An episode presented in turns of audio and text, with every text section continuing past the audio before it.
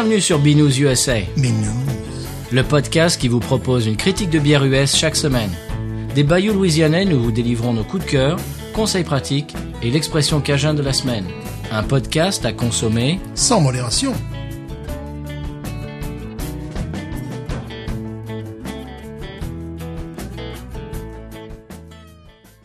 B News USA is part of the Podcut family of podcasts. La vie est trop courte pour boire de la bière insipide. Binous USA épisode 104. Moi, c'est Patrice.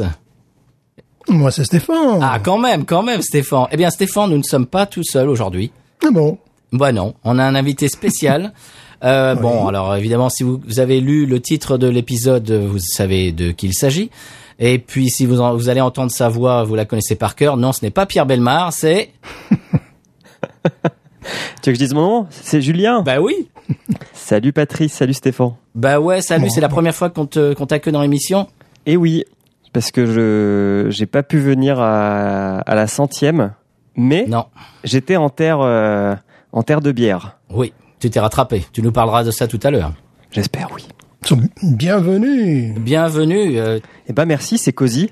Ah ouais, c'est ton baptême du feu de Binous. Est-ce que tu peux rappeler un petit peu tous les podcasts dans, le, dans lesquels tu officies pour euh, que les gens te replacent un petit peu?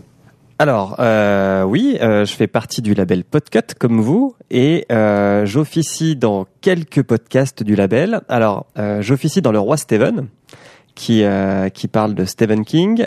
J'officie dans G7 qui parle de films euh, liés aux jeux vidéo. J'officie dans l'école des facs qui parle des nouvelles techno et surtout j'officie dans Sky is the Limit qui est un podcast sur le whisky. Et oui, il va falloir qu'on fasse un crossover un, de ces jours, comme on dit en, en bon français. Et oui, bah déjà on va bientôt tester un, un whisky euh, qui a été fini en fût d'IPA. Waouh Il y a Glenn Fiddich qui est en train de faire ça. Et puis euh, aussi, euh, je- j'essaye de d'amadouer mes collègues avec du bourbon, avec des cuvées spéciales de Jack Daniels qui sont très bonnes. Ah ouais Mm. Eh ben, il va falloir un jour que qu'on vienne te rendre visite euh, dans Sky is the Limit et ça grime. Bah ouais, j'essaierai de vous envoyer du whisky avec et, et j'espère surtout avoir plus de chance qu'avec mes bières suisses. Oui, alors voilà, justement, euh, aujourd'hui, je vais je vais goûter la rescapée en direct, la seule qui est arrivée. Ah cool, Oui, Ah, on, on raconte l'histoire tout de suite ou, ou tout à l'heure? Comme tu veux. Eh ben, c'est en fait, on avait, euh, ça fait un moment, euh, Julien, qu'on veut faire euh, une, collabor- une collaboration avec toi. Et euh, tu nous avais envoyé un paquet et euh, donc le paquet arrive, il y avait un gros trou. Bon, alors on pouvait carrément passer la main. Il y avait une bière dedans. Bon, je dis bon, sympa. Bon, il, s'est un peu embêté tout ça pour une bière, mais enfin. Et puis quelques jours après, je, je te dis ouais ouais, bah je l'ai reçu, ouais ouais. Je dis bah ouais, il y a, y a une bière dedans. Et toi, t'as cru que c'était une blague en fait? Oui. En fait, j'ai cru que tu pensais que t'étais écouté. Donc, tu, tu m'as dit, genre, Ah t'as reçu la bouteille et, et moi. Parce que vous êtes tellement connu et célèbre. Moi, je me suis dit, euh, il y a les douanes qui sont sur vous, quoi. Donc, euh, donc j'ai dit, oui, oui, bien sûr. euh, t'as- j'ai envoyé une bouteille d'huile d'olive. avec des grilles, avec des guillemets, ouais. Et en fait, non, il y avait une bouteille, donc il y a quelqu'un, euh, quelque part, euh, un douanier, qui s'est servi, qui a ouvert, Ouais. qui a éventré le paquet, qui a pris sept bières sur huit. Il en a laissé une quand même pour dire que que le, le paquet allait arriver quand même. Et puis voilà, donc aujourd'hui, elle sera dans l'émi- dans l'émission, mais c'est c'est à peu près la seule, malheureusement. Bon, on, on se refera ça, hein, bien sûr. On aura peut-être le témoignage du douanier. Eh bien justement, eh bien justement, Voilà. euh, Julien,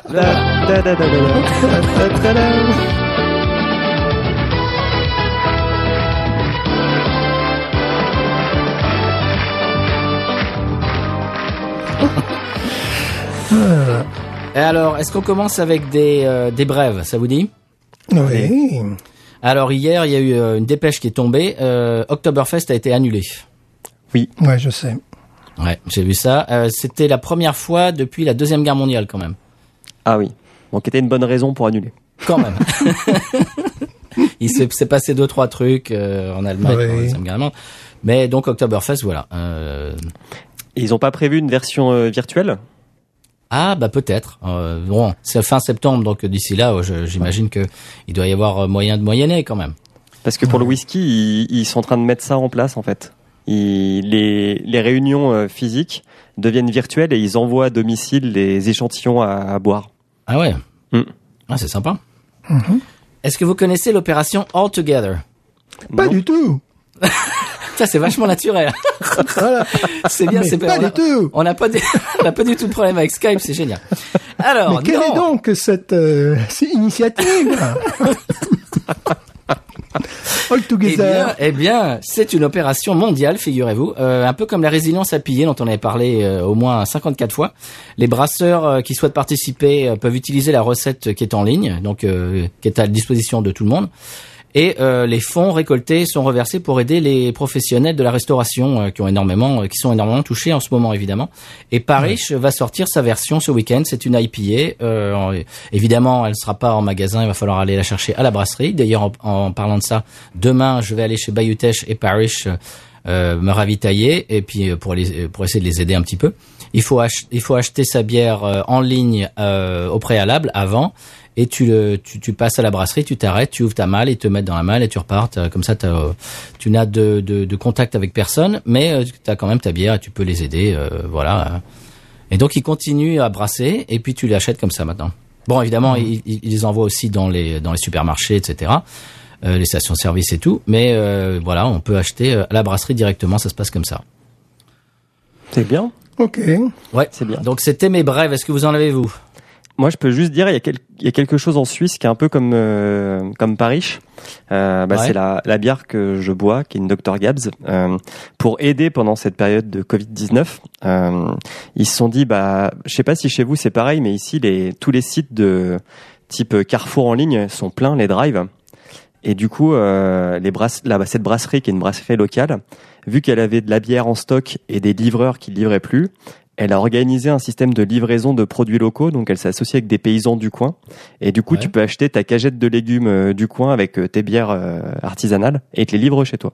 Ah, c'est génial. Les Ouais, brasseurs sont inventifs. Mhm. Oui. Bah il faut hein, maintenant. euh, ça, bah, en plus, on a tous les outils possibles, imaginables, euh, donc c'est c'est ouais, c'est logique.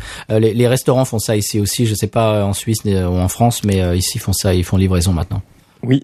D'ailleurs, vous savez comment on dit à emporter en Suisse? Ah non. On dit à l'emporter. Il y a un L apostrophe qui s'est qui s'est Oh. mis là. On sait pas pourquoi. Bah c'est parce qu'en Suisse ils ont un peu plus d'argent et ils peuvent, ils peuvent se permettre de mettre un. À l'emporter, c'est à l'emporter, ouais. ah c'est bien. C'est c'est un petit peu comme dans le. Euh, c'est quoi C'est dans les Alpes qui disent euh, Isième euh, au, lieu- de Isem. Il y a, il y a Ah ouais un Y qui s'insère là-dedans. Ça, ça doit venir un Ils y peu- aiment, ouais. Mhm. Mhm. La Savoie, tout ça, j'ai un copain savoyard qui parle comme ça. Easy M. Ah ça, ça, ça, Easy M. D'ailleurs, en, par- en passant euh, par là, euh, en parlant de ça, euh, donc tu viens, tu, tu habites en Suisse, donc on, Oui. est, on fait Skype en, de la Suisse, tu fais Skype, et euh, donc on, on en profite pour euh, dire bonjour, passer le bonjour à tous nos auditeurs suisses, parce qu'on en a. Bah oui. Il me semble qu'il y a Benjamin, Benji, qui vous écoute. Ah oui, oui, oui, absolument. Et je me rappelle même une fois, on avait discuté entre trois, on était trois auditeurs de Binous à discuter de où on pouvait trouver une bière en Suisse parce que euh, il y a, vous avez aussi un auditeur qui doit habiter près de Lugano, donc qui est dans la partie italienne. Ouais. Et, Oui, euh, exact. Et on, on parlait d'une bière qu'on pouvait trouver que là-bas. Ah oui, oui, absolument. Oh. Et on en a un autre encore qui m'avait dit qu'il avait trouvé de la Sierra Nevada Hazy Little Thing IPA, je ne sais plus où en Suisse. C'était peut-être à Genève, enfin je ne sais plus dans, dans un dans un magasin. Donc oui, on, on a plusieurs auditeurs euh, Vous êtes de- partout. en, en Suisse. Absolument, mais on est internationaux, ça, ça nous le savons ça. Voilà, nous aussi, nous aussi on se transporte, quoi. Il suffit de téléphoner, on vient, euh, voilà. oui, on fait livraison. On est livré à domicile, nous aussi. on est livré à domicile. ouais. Alors, eh bien, le- la formule de cette émission est un petit peu euh, informelle. Euh, on va euh, évidemment, on n'a pas pu avoir tous les trois la même bière. Euh, grâce au douanier, merci. Euh, et donc, ce qu'on va faire, c'est que chacun va euh, boire, va déguster sa bière et va en parler. On fait un petit peu 5 à 7, comme disent euh, nos amis québécois de l'âge de bière. J'ai fait, j'ai participé à un épisode avec eux qui était sous ce format-là. J'ai trouvé ça très sympa. Et donc, on va faire ça aujourd'hui. Euh, donc, on n'a pas tous la même bière, mais euh, chacun va euh, boire ce qu'il a devant lui. Euh, qui, veut commencer? Euh, Julien? Ok. Alors, euh, j'ai devant moi une canette, car depuis que je vous écoute, j'achète bravo. des canettes. Bravo. Ah, Euh, alors, je vais essayer de placer deux trois expressions suisses hein, euh, en- même temps. Euh, une canette en Suisse, ça veut dire donc cet objet, mais ça Ouais. veut aussi dire une pinte. Ah, Ouais. ah bon Donc au bar, on peut commander une canette, ah ce qui d'accord. peut paraître étrange, et on vous file une pinte. Pression. Une pression, ouais. Et ça, ils appellent ça une canette. Ah, Ils marrant. appellent ça une canette, ouais. Parce que bah, vu que c'est des canettes de 50 centilitres, ça rentre dans une pinte de 50 centilitres, hein, c'est logique. Ouais. Ah, c'est bon. Euh, donc en fait, c'est alors c'est une pale ale euh, de Dr Gabs qui est euh, un peu la bière craft connue dans le canton de Vaud, qui est le canton où il y a Lausanne. Mhm. Euh, bon, je vais pas vous faire une géographie euh, de, de, de la Suisse, mais en gros, il y, a une, il y a une grande partie qui parle allemand et il y a une petite partie qui parle français. Ouais. Et euh, donc, Vaud est dans cette partie-là. Et ça, c'est une marque qui existe depuis 20 ans maintenant. Euh, c'est quatre étudiants qui ont acheté un kit de brassage en 2001 et euh, qui ont euh, créé leur bière. Et puis, euh, en fait, euh, ça a été leur projet de fin d'études. Et puis, bah, ils se sont lancés là-dedans. Et puis, ils existent toujours. Ils ont jamais quitté la région. Et euh, alors, je sais pas si on peut encore dire que c'est industriel. Ils ont même un bar dans Lausanne où on peut goûter toute leur euh, toute leur bière. Tu veux dire artisanal, tu veux dire euh, Ouais, artisanal, non, parce que artisanal, ouais. Ils brassent 3 millions de litres par an quand même. Ah oui, quand même. oui. Ah oui. Et ils ont 25 employés, donc c'est quand même pas mal. Ah waouh, ouais, c'est bien. Ah oui. Bon aussi, c'est, c'est, c'est- moi je, je dis qu'on on peut considérer ça artisanal. Parrish, ils font du gros volume aussi, mais euh, moi, je- c'est, c'est considéré artisanal. Ouais, non, ça me, ça me, ça me- bah pour moi, Sierra Nevada, c'est artisanal alors qu'on en trouve partout dans le pays, qu'ils ont des volumes extra extravagants.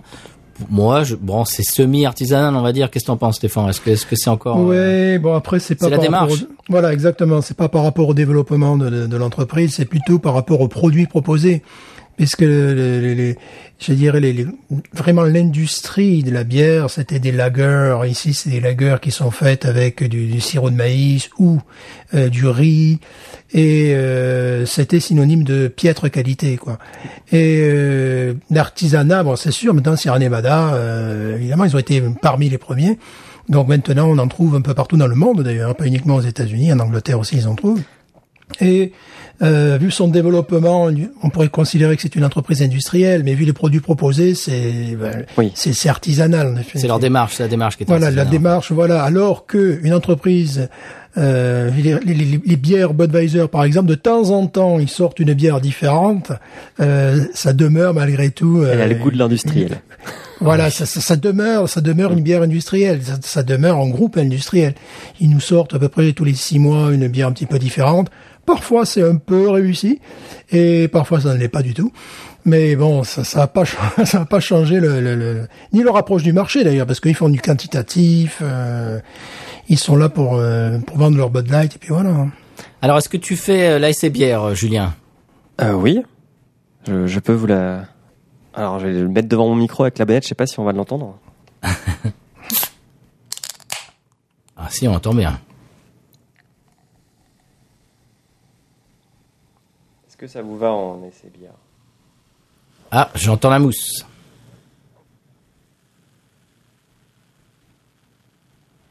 Alors comme ça, je peux vous la montrer à l'écran. Elle est assez ah, elle claire. est jolie. Elle est très claire. Elle Ouais. est à 4.8. ouais. Et alors, euh, j'ai pas d'ABV ou j'ai pas de comment dire de d'informations un peu standard sur la canette. Euh, ils mettent une, ils mettent deux jauges, une jauge body. Elle est à 2 sur 5 en body et en Ok. 3 sur 5 en bitterness. Ok. Ah d'accord, ça c'est ouais, ça c'est intéressant.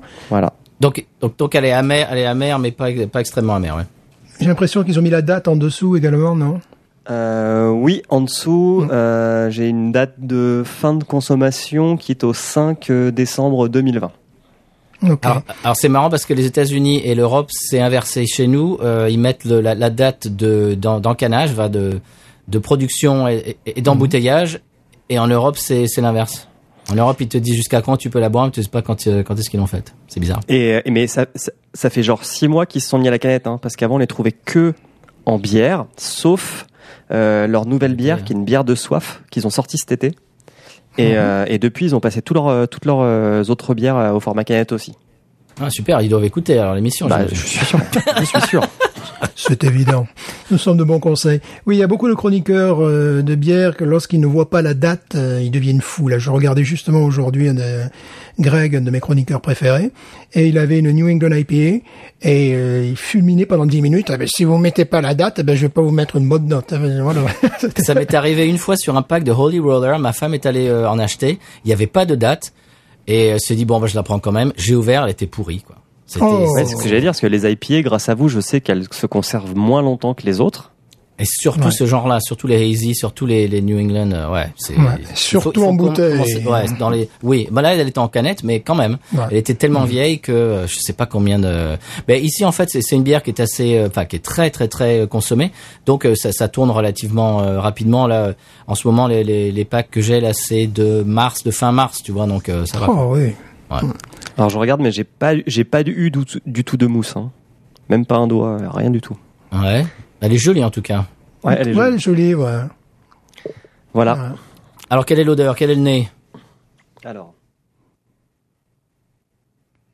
Elle est très fraîche en nez. Ouais. Euh, on sent, alors, vu qu'elle est, un peu amère, on le sent pas au nez. Donc, à mon avis, on va le sentir euh, à l'attaque. Euh, je sais pas si on peut dire l'attaque pour la bière. ouais, ouais. Oui, Mm. ah, Ouais, bien ouais. sûr, oui. Mm. L'attaque en bouche, oui. Qu'est-ce que qu'est-ce qu'est-ce que tu sens euh, que- comme odeur? Alors. Est-ce qu'est-ce qu'il y a de genre des fruits exotiques, des trucs comme ça? Parce que Non, elle, elle sent plus le floral que le, le- les agrumes ou les fruits euh, comme on pourrait trouver. euh, on- je pense que, bah, je l'ai déjà bu plusieurs fois, hein, mais euh, elle est, elle est assez légère. Donc je regarde ce qu'ils disent. Tout, tout, tout, tout. Non, là-dessus ils disent rien. Et j'ai pas été voir sur le site s'ils donnaient des arômes. Mais, mais vous, elle est, elle est herbacée. Voilà. Ah ok. Ouais, c'est pas mal. Peut-être qu'elle est plus proche de celle euh, qu'on fait en France, hein, en définitive.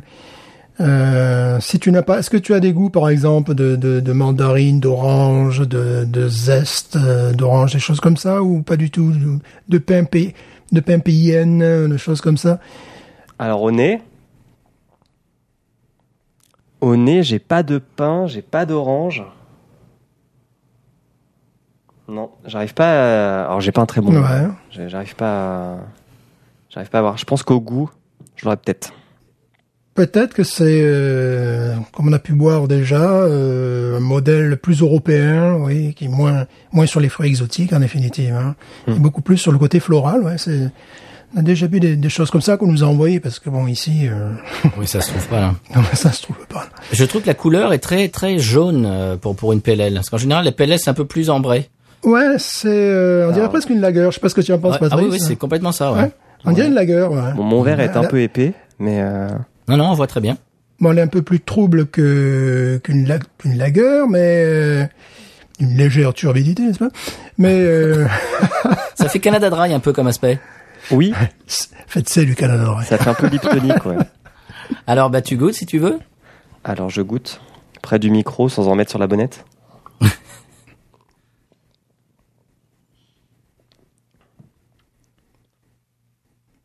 Alors, euh, elle pétille un peu, c'est un peu étrange. Ouais. Et euh, elle, est, elle est très fraîche. Ça va être agréable en été ça. Ouais, c'est c'est une très très bonne bière euh, d'apéritif d'été. Mhm. Et euh, en fait, l'attaque est un peu amère et ça, ça se, ça se dissout assez vite, Mhm. Mais ça reste quand même sur le, le, le fond de la langue, cette amertume. Attends, j'y retourne. C'est plutôt rassurant. Oui. Ouais. Elle, euh, l'amertume tient en fait. Elle, euh, Ça c'est sympa ça. elle, elle, elle s'adoucit quand même, mais, mais elle tient en bouche. Et tu l'as après, même après avoir euh, Ouais. avoir, avoir bu la gorgée. Ouais, ça c'est sympa, ça j'aime bien. Ouais. Non, elle est, c'est- enfin, c'est vraiment, euh, j'essaierai de vous en renvoyer, mais elle est, elle est vraiment très bonne. Donc, j'ai même pas dit le nom, c'est la pépite. Ah quand même. Mhm. La pépite. La pépite. Je pense que c'est- c'était la bière préférée du douanier euh, d'après son témoignage. Ouais, ils ont des noms marrants. euh, la houleuse, la tempête, la chameau. Euh, bon, l'IPA, c'est la Ipanema. La ténébreuse pour la stout. Et donc, la blonde pale ale, c'est la pépite. Ah. Est-ce que tu nous avais envoyé ça dans le dans le paquet ou? Alors, je vous en avais envoyé une, mais je pense, je, je pense pas que je vous avais envoyé la pépite. Je pense que je vous avais envoyé la tempête, qui est une triple blonde. Ouh.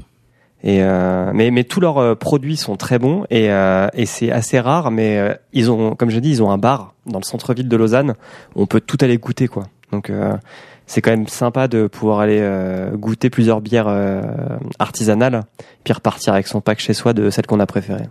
Ah, Ah oui, ça c'est bien. Ouais. tu, tu peux rappeler le nom de la brasserie pour ceux qui habitent dans la, la région? Dr Gabs. Ok. Gab, ça s'écrit comment? G-A-B-Z G A B ou- apostrophe S parce que c'est euh, le nom d'un des fondateurs qui s'appelle Gabriel et qui a c'est celui qui a reçu le, le kit de brassage. Ok. Comme quoi, ça peut mener à, à tout. Hein. Hum, Ouais. ah, carrément. Ouais. Ouais. Ça, ça te tente, toi, de brasser ta, ta propre bière, Julien, ou, ou ça Euh, alors j'ai déjà essayé. Euh, C'était un fiasco. Euh, et du coup, j'ai un autre kit euh, qui dort dans la cave, un kit d'IPA. J'ai j'ai pas encore osé, mais euh, moi j'ai un ami qui brasse en fait. Et du coup, euh, je préfère goûter ses bières que brasser les miennes. Ah Bah t'es comme moi. moi je suis plus dans la dégustation que de que dans le brassage. Ouais. Ben on reparlera de ce copain euh, bientôt euh, quand il sera prêt à, à nous faire parvenir euh, ses bières. Ben, on espère bien. Ah oui. Euh, Stéphane, tu veux euh, continuer la, dégu- la dégustation avec la tienne? Oui, Qu'est-ce que tu nous as sorti aujourd'hui? Oh, j'ai sorti une régulière. J'ai, c'est c'est ma régulière. En tout cas, elle a l'air loin. Oui. Voilà. Alors j'ai la totale, j'ai le vert, j'ai évidemment, comme je ne me vois pas, euh, je Ah. Ah, la Bon, Pilner marque. C'est ça. hein, Voilà. Bon, on l'avait déjà goûté dans l'émission souvent. Ouais, mais c'est ce que j'ai de meilleur peut-être dans le frigo en ce Ah bon, moment. c'est ce que j'ai de. Et alors, mais, ouais, mais là j'ai le vert, attention. Oh. Ah, Est-ce que tu as la casquette Euh, non. Est-ce que tu as les chaussures Parce qu'ils font des, des converses Ils aussi. font des, ils font des converses aussi. Bon, évidemment, un, un grand classique, oui, euh, qui euh, la dernière fois justement, euh, avant le confinement, il y avait trois packs, et ben je les ai pris. Alors, il y a, alors, il y a des gens qui, qui stockent le papier toilette. Toi, tu stockes la Pilsner Urquell, toi. C'est beaucoup plus important. bon, malheureusement, j'ai été puni. J'ai cassé une bouteille en les sortant de, de ma voiture. Ah, Et évidemment, j'avais plein de bière et ça a été une Pilsner Urquell qui qui s'est effondrée, qui n'a pas pu faire le voyage jusqu'à mon appartement. Alors bon, magnifique, évidemment. Je rêve un jour de boire la, la, la version euh, non filtrée. Ah bah oui, ça. Alors, je vais la verser. Bon, je sais pas si ça va faire beaucoup de bruit. Ok. Oh si. Écoute.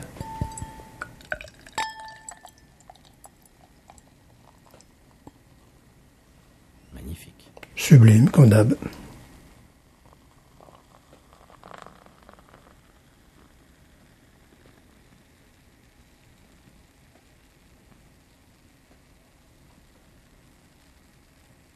Il y a de la mousse. Ah oui. Super. Et donc, si on, si on était là-bas à la brasserie, on appellerait ça comment, la façon dont tu l'as servi? Euh, là, je l'ai servi avec respect. Ça. là- Ah oui, bah, oui, parmi les, les différents. Eh oui. Euh, ça, c'est c'est vraiment euh, la, la- la façon. J'ai oublié les noms en tchèque, mais merci de me le rappeler.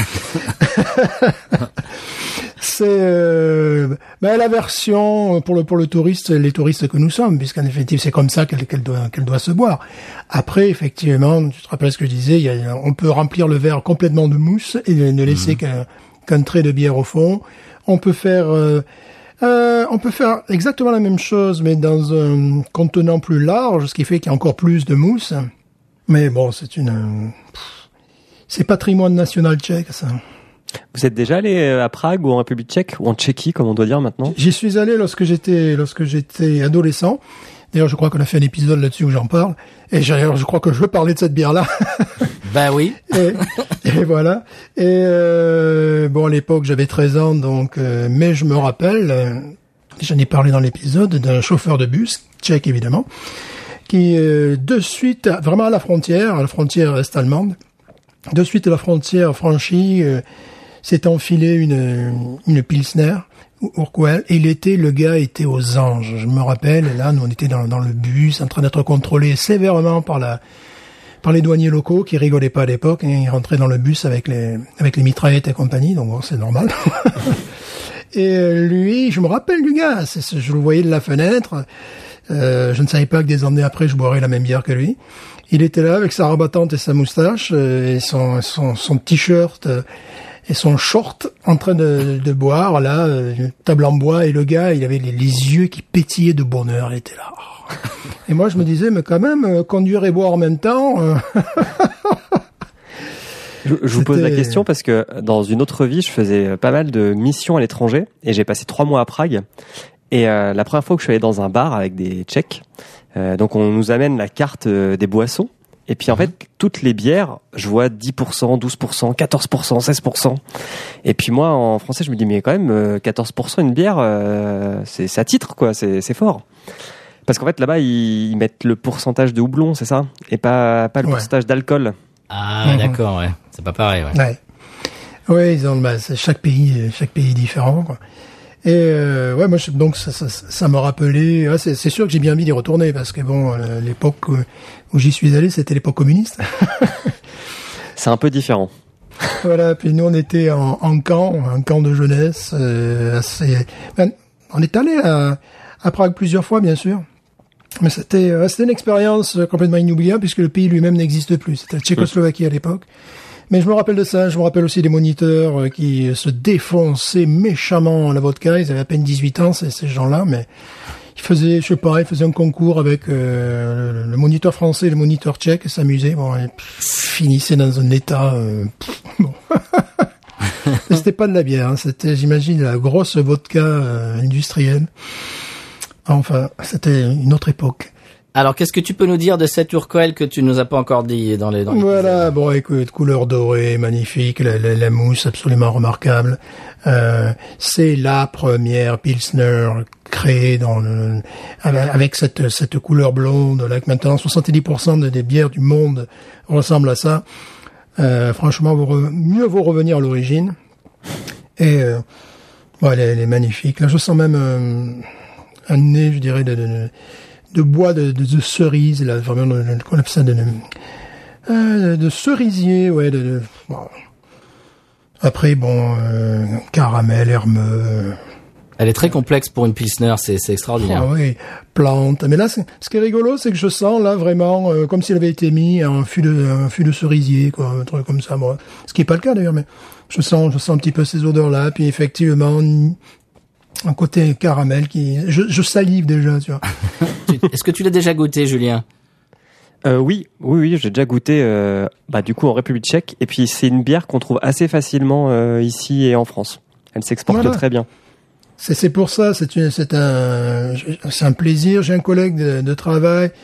Euh, une fois, j'a- j'avais offert des bières.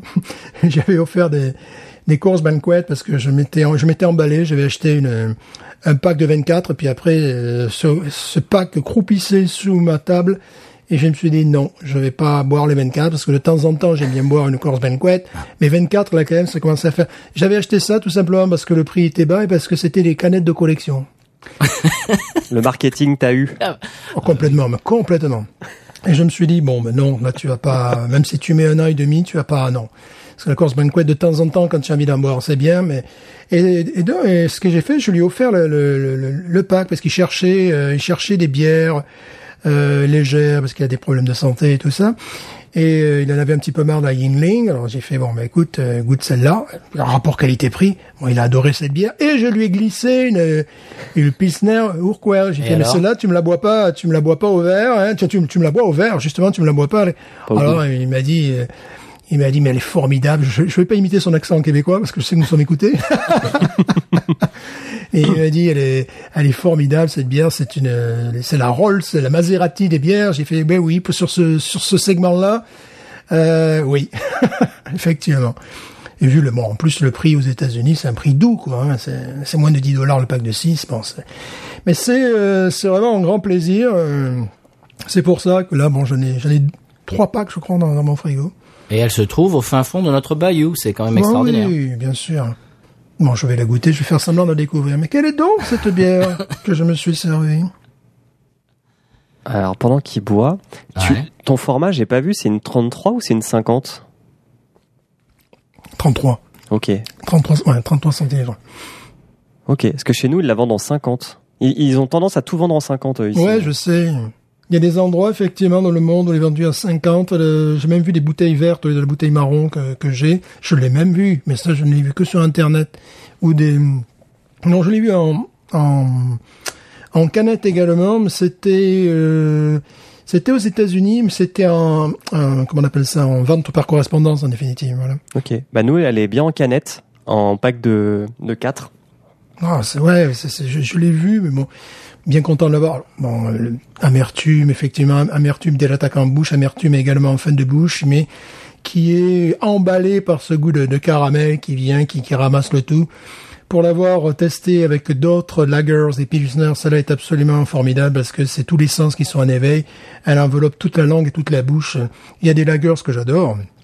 Des lagers allemandes où ça va directement, c'est- sur la langue, ça va directement dans la gorge. Là, ça part, ça part de partout, ça part de toutes les, sur tous les côtés. euh, et puis effectivement, c'est une douce amertume et euh, qui me fait, qui me fait, qui me fait saliver. Donc euh, c'est. euh, ah, ben oui, c'est une, c'est un plaisir du quotidien cette bière-là. Bon, moi vous êtes sympa les gars, mais depuis tout à l'heure je vous regarde boire et. euh, ouais, c'est ce que j'allais dire. Vaut mieux passer en premier qu'en dernier. Voilà. Ouais, c'est nul là. Ouais, là, j'ai- j'ai j'ai mal fait, mal euh, goupillé mon coup là.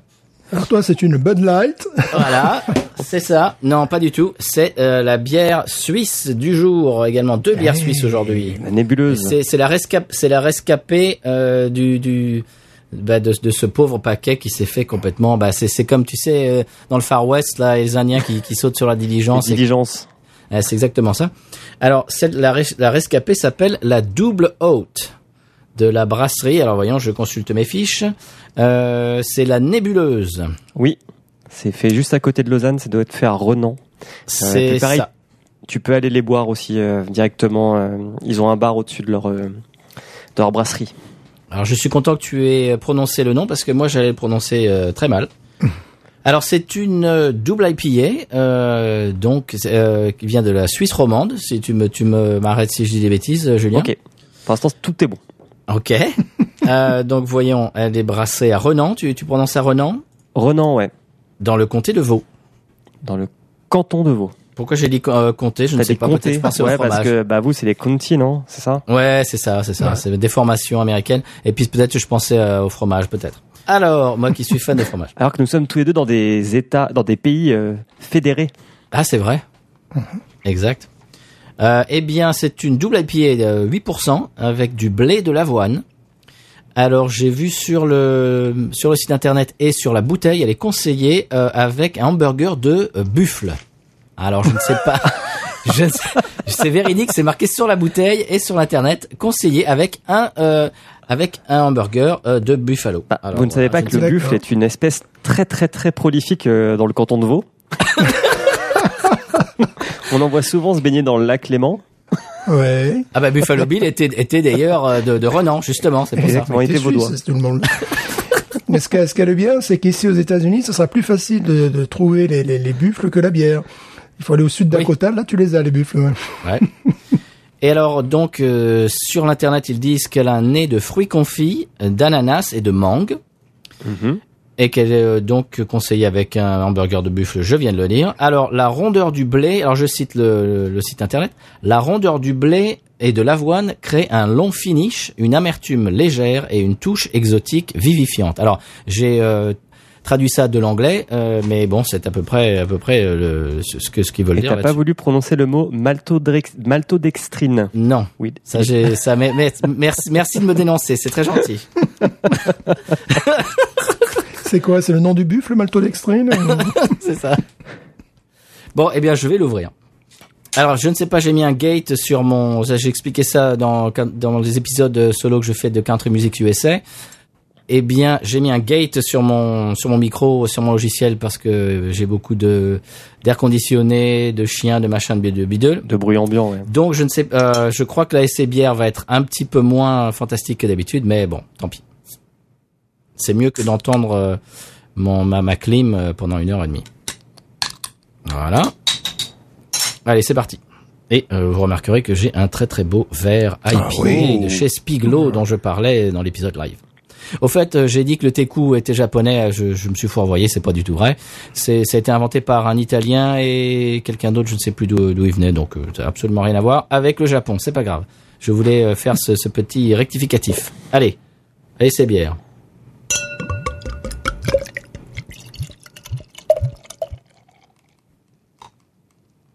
Oh, elle est jolie.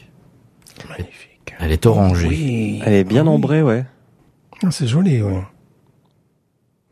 Oh, elle est belle. D'ailleurs, nos auditeurs peuvent voir qu'elle est jolie. Absolument en bas de votre écran. Voilà. en braille. Oh oui, écoute, elle a un nez. Waouh. Euh, orange, ananas. Oh là là, ça me fait saliver, rien que de sentir. Bon bah déjà, ils ont pas menti sur le nez. Oh non, non, non. Écoute, c'est c'est c'est fruité, mais alors en diable. Très jolie couleur. Tu tu l'as goûté déjà, euh, Julien, celle-là? Oui. Oui, oui, oui. Tu confirmes qu'elle est fruitée? Oui, oui, euh, elle est très bonne. Très jolie couleur. Oh là là, et il y a du miel, dis donc. C'est c'est fruité, puis en même temps il y a du miel. Oh, c'est c'est c'est génial au nez. C'est super. Ouh. Et puis elle- elle est trouble. Ce, ce, ce qui est fait pour me pour me plaire. Ah oui. Et puis il y a des, des tas de petites bulles. Elle est très très très belle. Euh, belle, euh, je dirais une belle mousse euh, blanc, mais vraiment blanche. euh, C'est même pas blanc cassé, c'est du blanc. Laiteuse, euh, ouais. Ouais, ouais, ouais. Ouais, ouais, ça fait laiteux, ouais. Oh, c'est beau. Ah, c'est un très beau produit. Alors je vois directement. Alors ça fait un, un petit moment qu'on qu'on goûte des bières et qu'on les regarde et machin. Ne serait-ce que de la voir et de la sentir, je peux te dire que qu'elle va être bonne. Elle va wawaronner. Ah, je crois qu'elle va avoir au nez. Oh, écoute, il y a du, c'est du, ah, c'est c'est un, un nez de, de, de miel d'acacia que je- je- j'aime beaucoup ça. Je le sens d'ici. Bon, on est à 10 minutes, hein. C'est, Ouais. Question, pourquoi le douanier n'en a pas voulu de celle-là? Ah bah, je sais pas. Euh, c'est double haute, il s'est dit double haute, je sais pas. Il a dû dire, allez, c'est de l'avoine. euh, Pourtant, le packaging est sympa, hein. Ah ouais, ouais, non, il est sympa, ouais, complètement. La nébuleuse. Eh bien, si vous nous écoutez, la nébuleuse, euh, j'ai pas encore goûté, mais déjà, je vous félicite. J'irai mettre une clé USB dans leur boîte aux lettres avec l'épisode. Une cassette. Ouais. VHS. Et ça, il y a des gens, je crois, qui font des podcasts sur vinyle, euh, qui s'amusent à faire ça. Ouais, c'est j'ai j'ai vu ça euh, aux États-Unis. Tu peux presser ton podcast. Et euh, à Noël aussi, il y avait une une podcasteuse française euh, qui a euh, sorti un Walkman avec euh, un- une cassette et plusieurs épisodes de son podcast sur cassette audio. C'est rigolo. Ouais. C'est Pénélope Boeuf. Bonjour Pénélope. Bonjour Pénélope. Eh bien, je la goûte, on y va.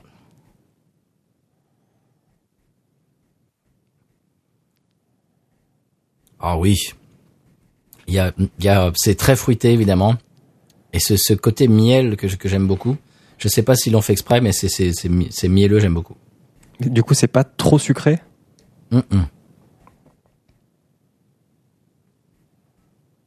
Non, parce qu'en fait, euh, il y a une amertume qui qui n'est, qui est pas hyper, euh, hyper présente, mais qui est là quand même, et qui équilibre un petit peu, un petit peu le tout. C'est, c'est très fruité. Vraiment, c'est, faut faire attention. C'est 8, 8 degrés. Ouais, ce que j'allais dire, c'est Euh, 8% quand même. Hein. Faut... Ouais. Et alors là, écoute, c'est tellement fruité euh, que ça, ça passe tout seul. hein. C'est, c'est, c'est un peu comme la Ghost in the Machine. euh, ouf. Il y a des, des jours où je bois deux, deux Ghost in the Machine et je peux te dire que euh, ça va, ça suffit. Il faut, il faut pas avoir prévu grand chose de prévu euh, après quoi.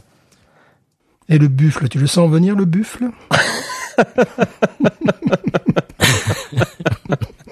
Écoute, c'est tellement incongru de voir ça quoi. C'est pas hamburger, c'est hamburger de buffle. Bah C'est évidemment, une viande très précise. bien sûr. Ouais, le mélange alcool et sucre. euh, moi, je suis normand à la base et euh, à Caen, on a un cocktail qui s'appelle l'embuscade et qui porte très très bien son nom, Oh là. euh, qui est un mélange de généralement de, de, de calva ou de sirop de cassis avec du vin blanc et de la bière. Oh. Il y, a- y a que des bonnes choses. Ça se vend piché. Ouais, il y a des fruits et des légumes. Hein. Euh, ça se Ça peut pas faire de mal. Ça peut pas faire de mal. Il y a que les bonnes choses. ça se vend souvent en piché d'un ou deux litres et euh, c'est ça. rôde- Enfin, dans les, les étudiants adorent ça. Bah j'imagine. Hmm. Bah moi je me régale. Merci Julien euh, pour cet envoi. Eh ben, ça m'a fait plaisir et puis ça a sûrement fait plaisir à la TSC et puis euh, aux douaniers euh, américains. Oui. Ouais. Je ne sais pas où il se trouve, mais euh, ils, ils ont dû se régaler aussi. eh bien voilà. Euh, qu'est-ce que qu'est-ce qu'on est-ce qu'on wawaronise, euh, mes, mes- messieurs? Oui, moi j'avais déjà wawaronisé, donc c'est un César d'honneur pour moi. Je vais pas mettre de, de note puisque j'avais déjà mis une note, mais César d'honneur pour l'ensemble de sa carrière. Pilsner Urquell. Et toi Julien? Moi, j'ai fait une moyenne arithmétique de vos 20 derniers Wawarons. Et euh, vous êtes à peu près à 17.2. en, en moyenne? Ah ouais, vous êtes souvent à 10, 16,5, 17 quand même. Vous avez de la Ah. chance de boire des bonnes bières que vous aimez. Bah oui. Et, je pense que celle-là, elle peut aller à 17 aussi, la, la pépite. Ouais. Eh bien quand on la recevra, on on verra si on sera d'accord euh, avec toi. J'imagine que oui. Il est temps qu'on boive une bière pourrie, qu'on mette une mauvaise note, parce que Avec nous, le bac, il est difficile à avoir, attention. hein. Il me reste une Mickey's dans le frigo, euh, Stéphane. Il me reste une Hein Mickey's dans le frigo. Ah, voilà le Mickey Un spécial Mickey, on sera tous les deux malades. Bon, on le fera d'une chambre d'hôpital. Mickey, c'est une horreur absolue. Il faut expliquer. On en a parlé peut-être, mais il y a, peut-être longtemps dans le podcast. Ouais, peut-être qu'un jour on fera un spécial Mickey pour casser un petit peu le score. Là. Je crois. C'est euh, c'est un truc. Ben, j'ai bu deux gorgées. J'avais la, la sensation que, que j'étais sous déjà. C'est un petit peu comme si quelqu'un dans une soirée, tu vois, tu tu, tu bois euh, qu'im- qu'importe l'alcool, quelqu'un te rajoute euh, de, de l'alcool à 90 c'est directement dans le verre. Tu vois, ça te donne un petit peu cette sensation là. C'est-à-dire que euh, du, du- du fond du verre me montait une petite tornade alcoolisée et mon corps c'était pareil. J'ai l'impression qu'il y avait quelque chose qui me vrillait l'estomac et qui me faisait perdre le sens de l'équilibre. Et euh, mais vraiment pas euh, guilleré ni joyeux, non, malade. C'est le, le côté euh, tiens j'aurais pas dû boire d'alcool avec des antibiotiques. Quoi. Ça fait un petit peu ce côté-là. Le problème c'est que j'avais pas pris l'antibiotique. C'est la Mickey's. Ah, C'est la Mickey- Ça s'écrit comme Mickey avec un S, c'est ça à la fin avec apostrophe S, ouais. Apostrophe S. Et déjà tu vois le le, le contenant, ça ressemble à un flacon d'urine, donc c'est- Oui, c'est un truc assez euh, assez gros. C'est Mickey's Big Mouth. C'était dans le format Big Mouth. Je- je- J'explique, je réexplique euh, pourquoi j'avais acheté ça. On était allé au, à Canada, Stéphane, euh, toi et moi un jour, et j'avais vu ça. Et pour moi, c'était un gros délire. J'ai acheté un, pack parce que il y a une chanson de- d'un de, mes euh, artistes préférés, Tom Waits, qui parle de Mickey's Big Mouth. One night, Frank was on his way home from work. He stopped at the liquor store, picked up a couple of Mickey's Big Mouths, drank them in the car on way to the Shell station. Got a gallon of gas in a can. Drove home, doused everything in the house, and torched it. Parked across the street laughing, watching it burn. All Halloween orange and chimney red. et de le voir en vrai si tu veux tu t'entends un truc euh, c'est comme si tu vois un truc euh, dans un film et puis que tout tu l'as jamais vu en vrai puis tout d'un coup tu le vois en magasin tu tu peux pas t'en empêcher tu l'achètes euh, c'est un petit peu comme euh, ah ben c'est ça c'est Mickey's Big Mouth c'est exactement ça j'en ai une dans mon frigo. c'est c'est un petit peu comme euh, Zombieland euh, tu tu t'as vu Zombieland j'imagine Julien? Oui. il y a, y a tout un gros délire sur les euh, Twinkies qui sont qui, qui sont de, de des sucreries euh, complètement euh, industrielles aux États-Unis et le, le Woody Harrelson le- son son personnage euh, cherche des c'est sa, sa quête euh, son saint graal c'est de trouver des Twinkies euh, dans, dans le monde un petit peu post-apocalyptique dans, dans lequel ils vivent. Et ça se trouve évidemment pas en France. Et un, un de mes potes avait absolument adoré ce, ce, ce film. Et je lui avais envoyé un paquet carrément évidemment le le, le, le, le paquet lui-même le, le les, les la poste ce que ça m'avait coûté à la poste était évidemment bien plus cher que le paquet de, de, de Twinkies mais c'était pour le délire et ça ça l'a fait délirer il avait pas aimé évidemment parce que c'est c'est très industriel Mais ça s'appelle même pas de la bière? ah ben non non c'est mal- malt liquor Ouais, oui. la liqueur de malt euh, raffinée. Voilà, il faut expliquer, c'est un terme un petit peu obsolète, mais euh, dans certains États au-dessus de 4, notamment le Texas, à partir d'un certain degré d'alcool, euh, tu ne peux pas dire strong beer. Parce que si tu dis bière forte, c'est... Euh, euh, comment te dire Tu pousses à la consommation, c'est pas bien. Alors tandis que malt liquor, c'est vraiment un truc euh, un petit peu daté, mais qui caractérise toutes ces bières pourries. Euh, c'est des bières qui commencent en degré à 5 Ah, ça et balance, demi. Ça va de 5 et demi à il y a il y a pas de limite. Parce que la high gravity, il y a pas de limite, ça peut aller jusqu'à 12, c'est n'importe c'est quoi. genre c'est genre la 8-6 quoi c'est l'équivalent américain de Ouais, la 8-6. 8-6 ouais, Amsterdam. C'est euh, c'est des bières qui se situent à peu près normalement entre 5, euh, 5 et quelques et 8 et quelques, mais bon, il y a, a pas de limite.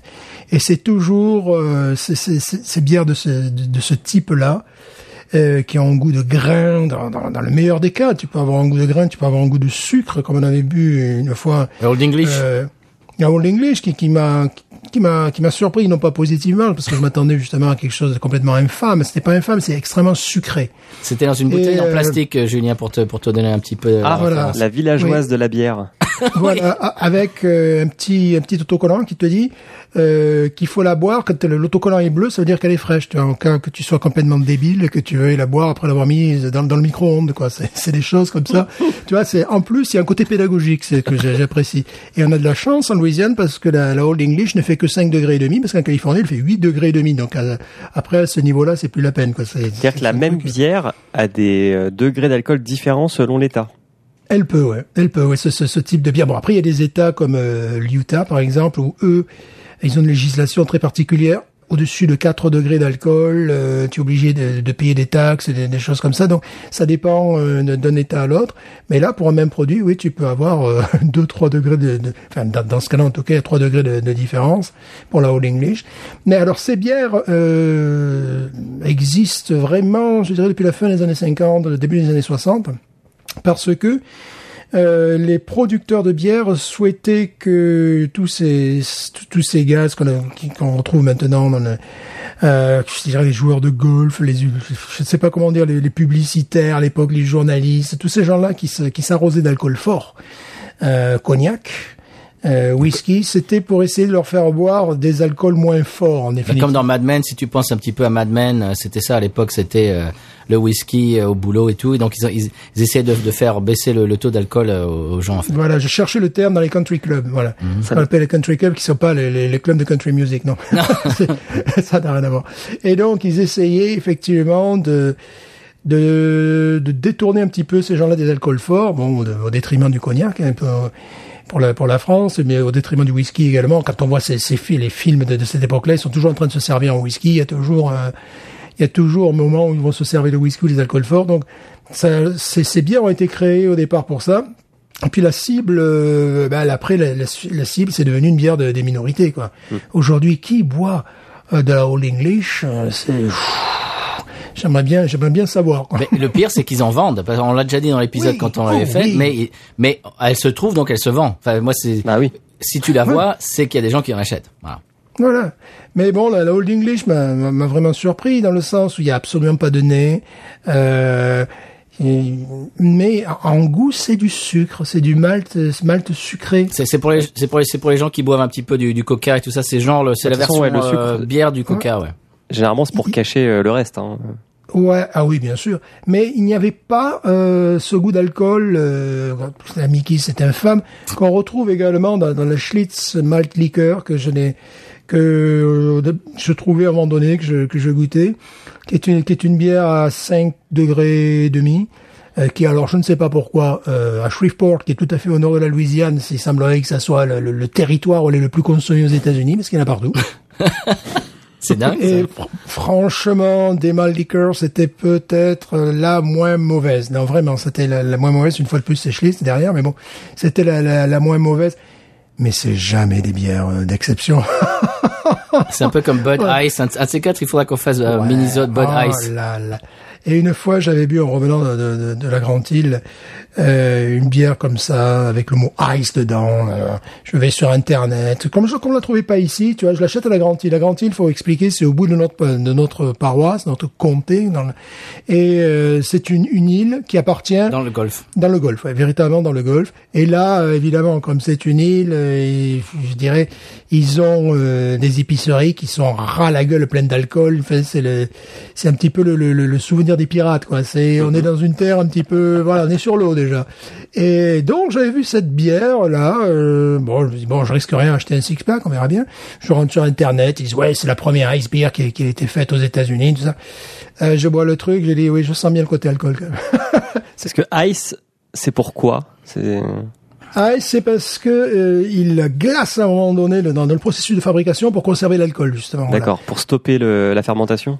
Voilà, ils sont, il y a, et c'est- c'est c'est des bières qui sont toujours très alcooleuses, enfin voilà, et euh, qui ont en plus, et ça plaît à des gens, hein, ça plaît beaucoup à des gens. Il y a ce goût de grain qu'on retrouve dans toutes ces bières industrielles, mais aussi d'alcool, d'alcool blanc, Ah, j'aime pas ça. style vodka. J'avais, j'avais bu le bière russe aussi comme ça aussi, ou alors. Oh là là là, j'avais fait tourner Google Translate parce qu'il y avait les- il y avait un gars qui chroniquait cette bière. Il y a là aussi deux degrés, celle qui était bon degré euh, en dessous de 5 degrés qui était tout à fait potable et une qui était à 8 degrés. Alors là c'était l'horreur.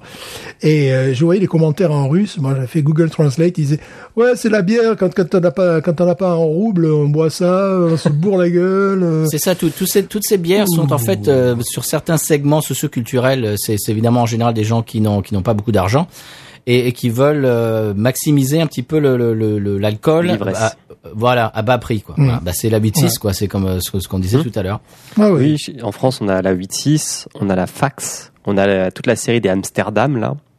Et les, les trucs comme ça qui sont à 8, 10, 12, 14 degrés. Et qui sont ouais, qui au goût n'ont bah, valent rien quoi. Mais parce que c'est c'est fait pour être ivre. Ouais, c'est pas. Oui, ouais. voilà, c'est ça. Le, le but du jeu, c'est c'est pas qu'elle ait bon goût. quoi.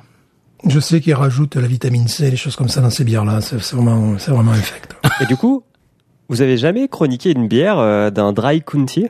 À l'inverse? Euh, c'est- C'est-à-dire que eux, il n'y a pas de bière. Et Quand, c'est comme ça, il faut même pas des bières sans alcool. Il n'y a pas de, il y a vraiment pas de, de bière. Tu veux dire brasser dans un dry county? Ouais, parce que euh, Jack Daniels, c'est c'est Oui. distillé Bien dans un comté euh, un comté sec. Mhm. Ouais. Euh, donc en fait, euh, les comtés, les dry counties, c'est les comtés. Donc en France, ce serait quoi l'équivalent des C'est même pas un département, c'est un peu. C'est plus petit Ouais. qu'un département quand même un comté. Ouais. Ouais, oui. Circonscription, ouais, peut-être Ouais, ouais. Ouais, une circonscription. Ouais, ouais, ouais. et euh, où t'as pas le droit de d'acheter de l'alcool parce que c'est à l'époque de la prohibition. Moi, j'ai appris ça en, potassant un peu sur euh, Jack Daniels et euh, en fait, bah, Jack Daniels est dans le comté de Moore. euh, dans le Tennessee, donc qui est un, comté sec depuis la prohibition, parce que ça date de là. Et ils n'ont jamais changé la législation même en 2020. Et euh, mais par contre, ils ont une dérogation pour vendre de l'alcool à la boutique, sauf le dimanche. Comme au Texas. Au Texas, c'est pareil. Le dimanche, ils peuvent pas euh, vendre d'alcool. Ouais, moi c'était, j'étais euh, entre la Caroline du, Caroline du Sud et Caroline du Nord, c'était pareil. Il y avait des heures où c'est, alors là, c'est carrément code blue. Tu passes à la caisse et c'est après 18 heures. Ah non, on peut pas vendre d'alcool. Bon, très bien, dans un Walmart par exemple. Euh, également, tu ne pouvais pas acheter de l'alcool le samedi et le dimanche parce est rigolo, tu faisais 5 kilomètres, tu franchissais la, la- la frontière d'État, tu étais en Caroline du Nord. La première chose que tu avais, un supermarché, je dirais, de type Andoran, avec une grosse bannière. Euh, voilà. Maintenant, ouvrir, ouvert le dimanche, tu vois, le, le truc, euh, voilà. Bon, ça, c'est, ça fait partie des. Et non, quand ils sont, quand on est dans un comté sec, euh, tu ne peux même pas trouver, euh, je crois même pas de la bière sans alcool parce que ça serait euh, tentant. Mais dans ce cas-là, tu prends ta voiture, tu fais 15 bornes maximum et tu vas dans un autre comté. Bon. C'est ce qu'on avait fait dans le Euh, Tennessee. On était allé en vacances à Pigeon Forge et euh, et en fait on est arrivé, on, on a appris que c'était un dry county. Donc on a dû aller à- au comté d'à côté pour aller acheter euh, de l'alcool quoi. Voilà, c'est c'est bien pour le business des comtés d'à côté quoi. Oui. À Memphis pour la bière, ça va. Mais dès que si tu veux acheter du vin, par exemple, euh, bon, on s'était arrêté euh, euh, dans, dans, dans un endroit où ils te vendent du vin, mais c'est un liquor store. Mais là, vraiment, tu as l'impression que tu rentres dans un sex shop. Quoi. Tu rentres, à quelqu'un derrière la vitre, tu vois, et tu montres. Voilà, je voudrais ce, ce Beaujolais pourri, je le connais, mais bon, je voudrais ça. Et la, la femme va oui, alors, qu'est-ce qu'on voulait bon. Et puis t'as le, le flic à l'extérieur. Bon, je me suis dit, comme on était, quand tu es dans à Memphis, tu es à 3 kilomètres du Mississippi. Je me suis dit, ben, on va voir comment ça se passe dans le Mississippi. C'était juste pire. Ah merde. C'était pire. Donc, dans, dans ce cas-là. C'était l'Arkansas aussi. T'étais à côté de l'Arkansas aussi, non? Oh, ouais, Arkansas. ouais, l'Arkansas, ouais, l'Arkansas, j'ai pas, mais, euh, c'était pour le vin, pour la bière, non, pour la bière, on la, on la trouve euh, en supermarché, j'ai pu vérifier euh, dernièrement. Et fort heureusement. Mais euh, Memphis, c'est quand même craignos, hein, euh, il faut le dire. Il faut, faut pas se mentir. Il y a, il y, a, il y, a des, il y a des quartiers dans Memphis qui sont vraiment très, très, très craignos. malgré la, la gentrification du, du, du centre-ville, qui ça va très vite, hein, parce qu'en deux ans, j'ai j'ai vu la, la différence. Euh, oui, ça reste, euh, ouais, ça reste une, une ville. Il ne faut pas trop s'écarter du, du, du circuit touristique. Oui, mais parfois c'est très abrupt. Euh, moi, j'ai Ah fait oui. une mission à Milwaukee, euh, donc dans, dans le nord là-haut là, et euh, Terre de Schlitz, est- terre de Schlitz. euh, terre euh, d'Harley Davidson aussi. Euh, Faites pas les deux en même temps. Faites pas les deux en même temps. Choisissez l'un ou l'autre. ouais, choisissez l'un ou l'autre, ouais. Euh, mais c'est là où ça a été inventé de mémoire, parce qu'il y a un musée Harley Davidson. Et, euh, et en fait, je me rappelle que tu marches et on était sur, euh, on logeait sur le campus. Donc euh, généralement le campus euh, universitaire c'est assez euh, propre, etc. Et tu traverses une rue et à un moment, boum, t'es dans le ghetto quoi. Mais il y a, a- a pas ce genre de Non. zone mixte ou, euh, ou de dégradé. C'est vraiment tu traverses la rue et c'est. Nouvelle-Orléans, c'est pareil. Euh, Une fois, j'avais amené un, un copain qui était à l'hôtel, qui était venu de France. Je le ramène à son à son hôtel et c'était sur Canal. Tu connais bien Stéphane Canal Street. Oh oui. Juste avant l'Interstate, tu sais, euh, 10 là. Et en fait, c'est au plein centre-ville à Nouvelle-Orléans. Et son, je, je, le- je le dépose à son hôtel. Et je me dis, tiens, je vais faire demi-tour parce qu'il fallait que j'aille dans la direction opposée. Je fais demi-tour dans une ruelle, dans une rue complètement euh, lambda. Et tout d'un coup, je m'aperçois que je n'étais pas censé être dans cette rue, dans cette rue-là. Tout le monde me regardait en se disant mais qu'est-ce qu'il fait là lui? Et moi je me disais mais qu'est-ce que je fais là moi? Et c'était une rue quoi. Et c'est Ouais. c'est- c'est- c'est exactement ce que tu dis. C'est très très bizarre. Faut faire faire attention quand on est touriste. Oui. Oui, conseil de voyage, effectivement, ça peut changer très vite d'une rue à l'autre, et également d'une heure à l'autre, parce que tu Oui. vas sur Canal Street euh, l'après-midi, c'est merveilleux, c'est très joli. Tu vas à 10 heures du soir, euh, ça dépend sur quel Ouais. trottoir tu es. Il y a beaucoup de voilà, il y a beaucoup de choses. euh, Et on, et parlait de Memphis. Memphis, c'est pareil. Bill Street euh, jusqu'à 11h30 minuit. À partir de ce moment-là, il faut, il faut peut-être aller à l'hôtel parce qu'après, à partir de minuit, 1h du matin, 2h du matin, il y a la faune qui sort et c'est vraiment très peu recommandable. Euh, on avait regardé, tu te rappelles, Stéphane, on avait regardé euh, J'irai dormir chez vous. Il était euh, à Nouvelle-Orléans, il se baladait dans des rues, mais on, on avait envie de lui dire, mais arrête, mais ne va pas, mais ne va pas là. Bah, déjà, ce qui est bizarre pour les Américains et qui pour nous Européens euh, fait du sens, c'est d'être à pied.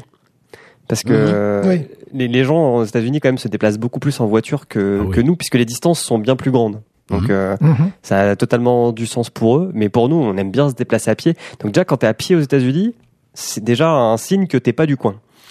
Ouais, euh, Ou alors que t'es pauvre parce que t'as pas de voiture. ou alors que t'es pauvre. Et euh, l'autre truc qu'il faut faire gaffe quand t'es européen, euh, moi ça m'avait choqué, c'était à Los Angeles, c'est que pour nous Européens, les centres-villes sont les quartiers les plus riches. Oui. Alors qu'aux États-Unis, c'est pas forcément le cas. Genre downtown à Los Angeles, faut pas y aller le soir, quoi. Et surtout pas pied. C'est faut aller dans en périphérie. Et c'est c'est deux cultures différentes.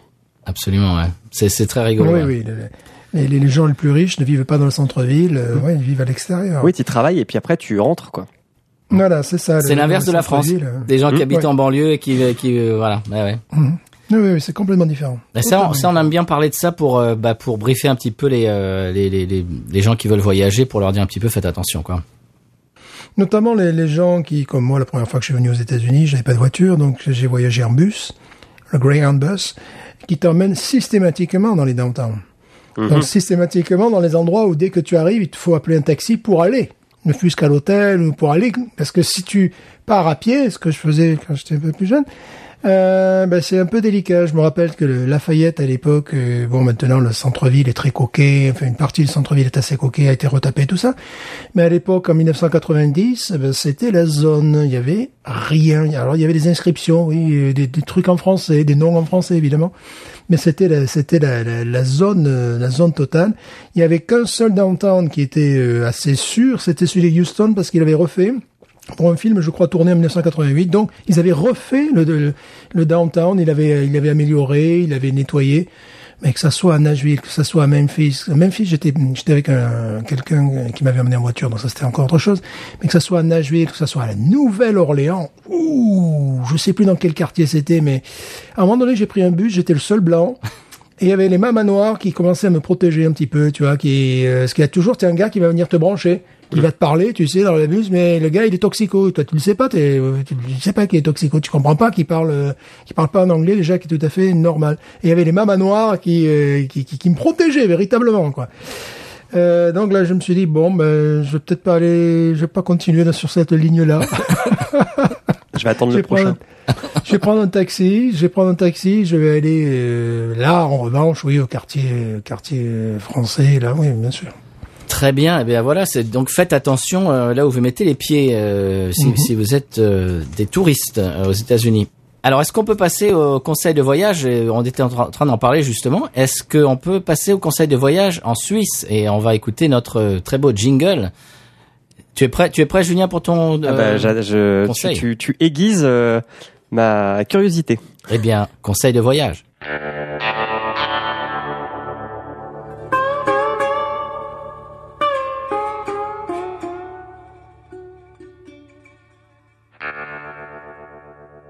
Alors, euh, conseil de voyage cette semaine, c'est Julien, euh, qui là, je crois que tu en as plus d'un même. Hein J'en ai trois. Waouh, super. J'en ai trois selon euh, la région où vous êtes et votre budget. Très bien. Parce que bon, il y a deux choses à savoir sur la Suisse. Un, rien n'est gratuit. Donc euh, c'est un pays qui est assez cher. Et deux, bon, ça par contre c'est un pays qui est un peu plus euh, sécurisé que euh, les États-Unis. Donc vous pouvez faire les trucs à pied ou en train. Euh, alors en conseil de voyage, euh, le premier c'est si vous venez à Lausanne, sachez que si vous dormez à l'hôtel, euh, tous les hôtels vous, vont vous donner un abonnement de transport gratuit pour toute la ville. Donc vous pouvez euh, Wow. prendre le bus ou le métro, car Lausanne est la seule ville de Suisse où il y a un métro avec Wow. deux lignes. Waouh, deux lignes. Deux lignes, une qui fait nord-sud, une qui fait est-ouest. Hein, c'est c'est logique, c'est logique. Et, euh, et du coup, vous paierez pas le, vous paierez pas le ticket parce que si vous prenez un ticket, c'est genre 3 francs 50 le ticket, ce qui est très cher parce que ça fait à peu près 3 euros. Donc en dollars, euh, on doit être à 4 dollars, 4 dollars et demi Ouais. Mhm. euh, pour le trajet. Donc Oh. euh, Ah oui, d'accord. demandez à votre hôtel, généralement ils vous le donnent, mais euh, mais voilà. Ça c'est un premier conseil de voyage. Mon deuxième conseil de voyage, c'est si vous savez pas où aller en Suisse, j'ai deux endroits. Euh, un endroit qui est gratuit, qui s'appelle Interlaken, euh, qui est euh, pas loin de Lucerne. Et en fait, euh, donc la Suisse est un pays de lacs. Il y a, je sais plus, plus de 1000 lacs en Suisse. Et. Interlaken, en fait, c'est un endroit en Suisse où deux lacs se touchent. Ah bah D'où le nom. Ah d'accord, ok. Ouais. Je connaissais le nom, mais je savais pas d'où ça venait. C'est logique. Et c'est au, c'est, c'est au cœur des Suisses euh, alémaniques et c'est magnifique. C'est vraiment très très beau. Euh, donc ça, c'est un conseil de voyage gratuit et un conseil de voyage payant. C'est euh, si vous avez euh, un budget voyage assez euh, conséquent, vous pouvez aller à Zermatt. Ça s'écrit Z-E-R-M-A-D-T, euh, qui est une ville suisse pour les riches, euh, où la circulation automobile est interdite. Donc en fait, il y a un énorme parking en bas de la montagne. Vous garez votre voiture là, et puis vous montez en train en fait. Il y a 10 minutes de train pour monter euh, à Zermatt. C'est un vrai petit village suisse, comme dans l'image d'Épinal. Euh, et, euh, et c'est absolument euh, fabuleux, c'est magique. Vous pouvez faire de la rando, vous pouvez aller skier. Euh, Il y a un train qui vous emmène en haut de l'observatoire qui doit être à 3200 mètres d'altitude. Et après, vous pouvez vous faire plaisir. Euh, je crois même que vous pouvez aller côté italien parce que c'est à la frontière avec l'Italie. Et euh, c'est au milieu du mont Cervin, qui est la plus grande montagne suisse et qui est la montagne qu'on voit sur le Toblerone.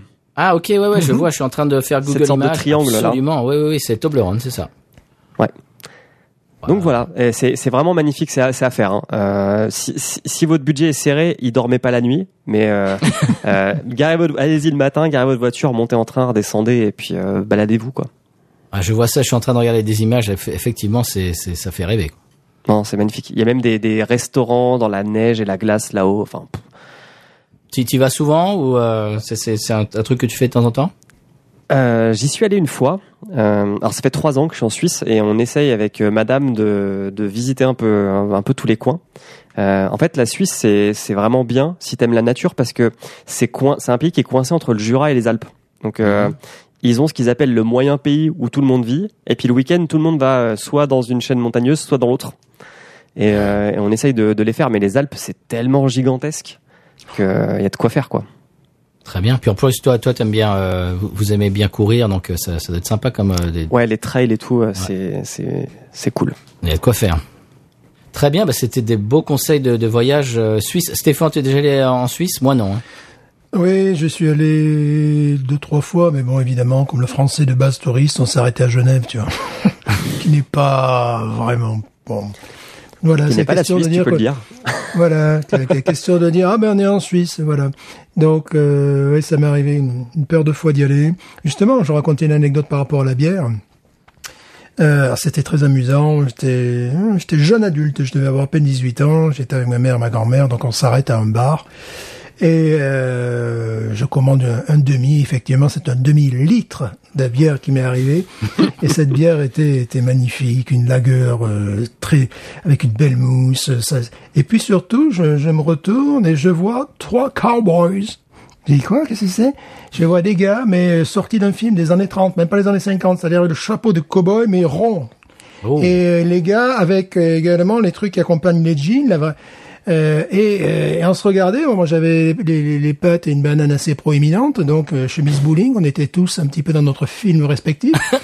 et, et, et là je te vois, euh, et là je te vois trois euh, trois cowboys, mais, mais sortis vraiment d'un film des années 30, quoi, avec le, le- pas habillés western, les gars habillés cowboy. Et avec leurs bottes et tout, tic cling tic cling tic cling je me suis dit, c'est un pays de dingue. C'est un pays de malades. Peut-être t'étais au, au milieu de- du tournage d'un film, euh, qui sait. Je sais, non, mais les gars, on se, on se regardait parce qu'on avait quand même des- certainement des, des- des choses en commun, tu vois. Bon, eux, ils devaient écouter du, du bluegrass et le- du western, du western swing, des trucs, tu sais, sur vinyle euh, années 40, tu vois. 78 tours, bien sûr. Ouais, c'était, ça m'avait fait, ouais, ça m'avait fait sourire. Je me suis dit, ouais. Puis vraiment, je me rappelle très bien, c'est les chapeaux, les chapeaux western ronds, là. Ah, ça, c'est très euh, années 30, ouais. Ouais, ouais, ouais.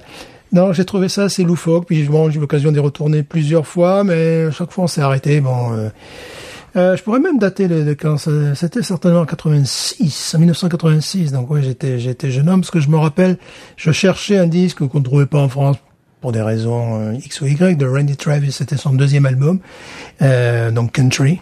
euh, néo-traditionnaliste euh, et le, le gars justement le, le- le vendeur me regardait parce que j'achetais ce disque et ça rentrait pas dans ces dans ces cases parce que j'avais un look rockabilly j'achetais un disque de country parce que j'avais pas le chapeau j'avais pas j'étais pas venu avec la vache T'avais et pas les chaps. Tu pas toutes les cases. voilà, voilà, c'était les chaps. Voilà, chercher le nom, chercher le nom en français, ça n'existe. C'est les gars, ils avaient les chaps et tout, quoi, carrément. Et donc toi, t'avais pas les chaps. Pourquoi t'achetais Randy Travis? Ça, ça rentrait pas dans les voilà, cases. le, le gars, il me regardait, et je sais pas, il se disait, mais lui, c'est- Ça doit être- C'est un cadeau. Ça doit être pour un cadeau pour offrir à quelqu'un. voilà, c'est- il va acheter ça pour sa grand-mère. Au passage, Randy Travis, on en parlera dans l'épisode euh, attendu depuis très longtemps, l'épisode numéro 2 euh, de Country Music USA qu'on fera euh, les années 80-90. Euh, on, va- on Ouais. fera ça bientôt, euh, je sais pas quand, je sais pas quand, mais on fera ça bientôt. On vous parlera de Randy Travis, qui était un, vraiment un artiste euh, très très connu ici aux États-Unis et euh, inconnu au bataillon en, en Europe, à part pour les connaisseurs. Sauf en Suisse. Sauf en Suisse apparemment. Ouais. Mais la Suisse, c'est un pays très discret. Hein. C'est pour ça qu'en fait, on n'y va jamais. C'est que Mais n'en c'est un parle pays pas. qui cultive euh, sa discrétion. Mais n'en parle pas. On, on en a déjà trop parlé à mon avis. C'est vrai. C'est vrai, vrai. Faut changer de sujet là. Oui. Parlons du Liechtenstein. Alors, le Liechtenstein. J'ai vu qu'ils faisaient des bières, euh, ils font des bières artisanales au Liechtenstein. J'ai vu ça, ouais, ouais. J'ai, regardé, j'ai tapé. Bon, ils font du vin aussi en quantité Ah bon euh, considérable. Oui, il y a des vignes partout dans, ce- dans ce petit état, quoi. Moi je, moi je veux une bière de Saint-Marin. Je sais pas pourquoi. C'est, c'est- Ah, il y a plusieurs brasseries. Ah ouais? La Fiorelle, ouais, ouais, ouais, il y a deux ou trois trucs. Il y a, il y a un créneau, là, les, les brasseries de micro-État. Oui, Ouais. absolument. Les micro-brasseries de micro Oui. Et surtout qu'il y avait un gars qui disait que Saint-Marin, c'est un des pays les, les- les moins visités d'Europe. Il disait même le pays le moins visité d'Europe. Ouais. Ça, on en parle l'autre Euh, jour. Parce qu'il disait que la plupart des gens ne savent même pas que ça existe. Ah oui, c'est ça, tu passes, t'es passé par Saint-Marin, tu le sais pas. voilà, c'est ça. Donc, moi je disais bon, plutôt la Biélorussie, non? Euh, Non, non, le gars. Très bien. Eh bien, les gars, est-ce qu'on passe au coup de cœur? Mhm. ah oui, Alors, euh, qui commence avec son coup de cœur? La Suisse en premier. Allez, Oh. Suisse, Switzerland, ton point. Alors, euh, alors c'est un coup de cœur mitigé. Ah bon? Euh, Ah, C'est pas un vrai coup de cœur. c'est un coup de bof. Alors, c'est un coup de main. Ouais. un- C'est ouais. un coup de ouais. Attends, comment ils disent en Suisse? Ils disent euh, Je suis déçu en bien. Oh, C'est pas mal ça. C'est pas mal ça. c'est- Je suis déçu voilà, en bien. Déçu en bien. Euh, c'est le film Parasite. Ah bah justement, c'est le mien aussi. Tiens, on va pouvoir en parler. Parfait. Ah Bah moi, je suis déçu en bien de Parasite. T'es déçu en bien? Ouais, c'est. J'en ai entendu.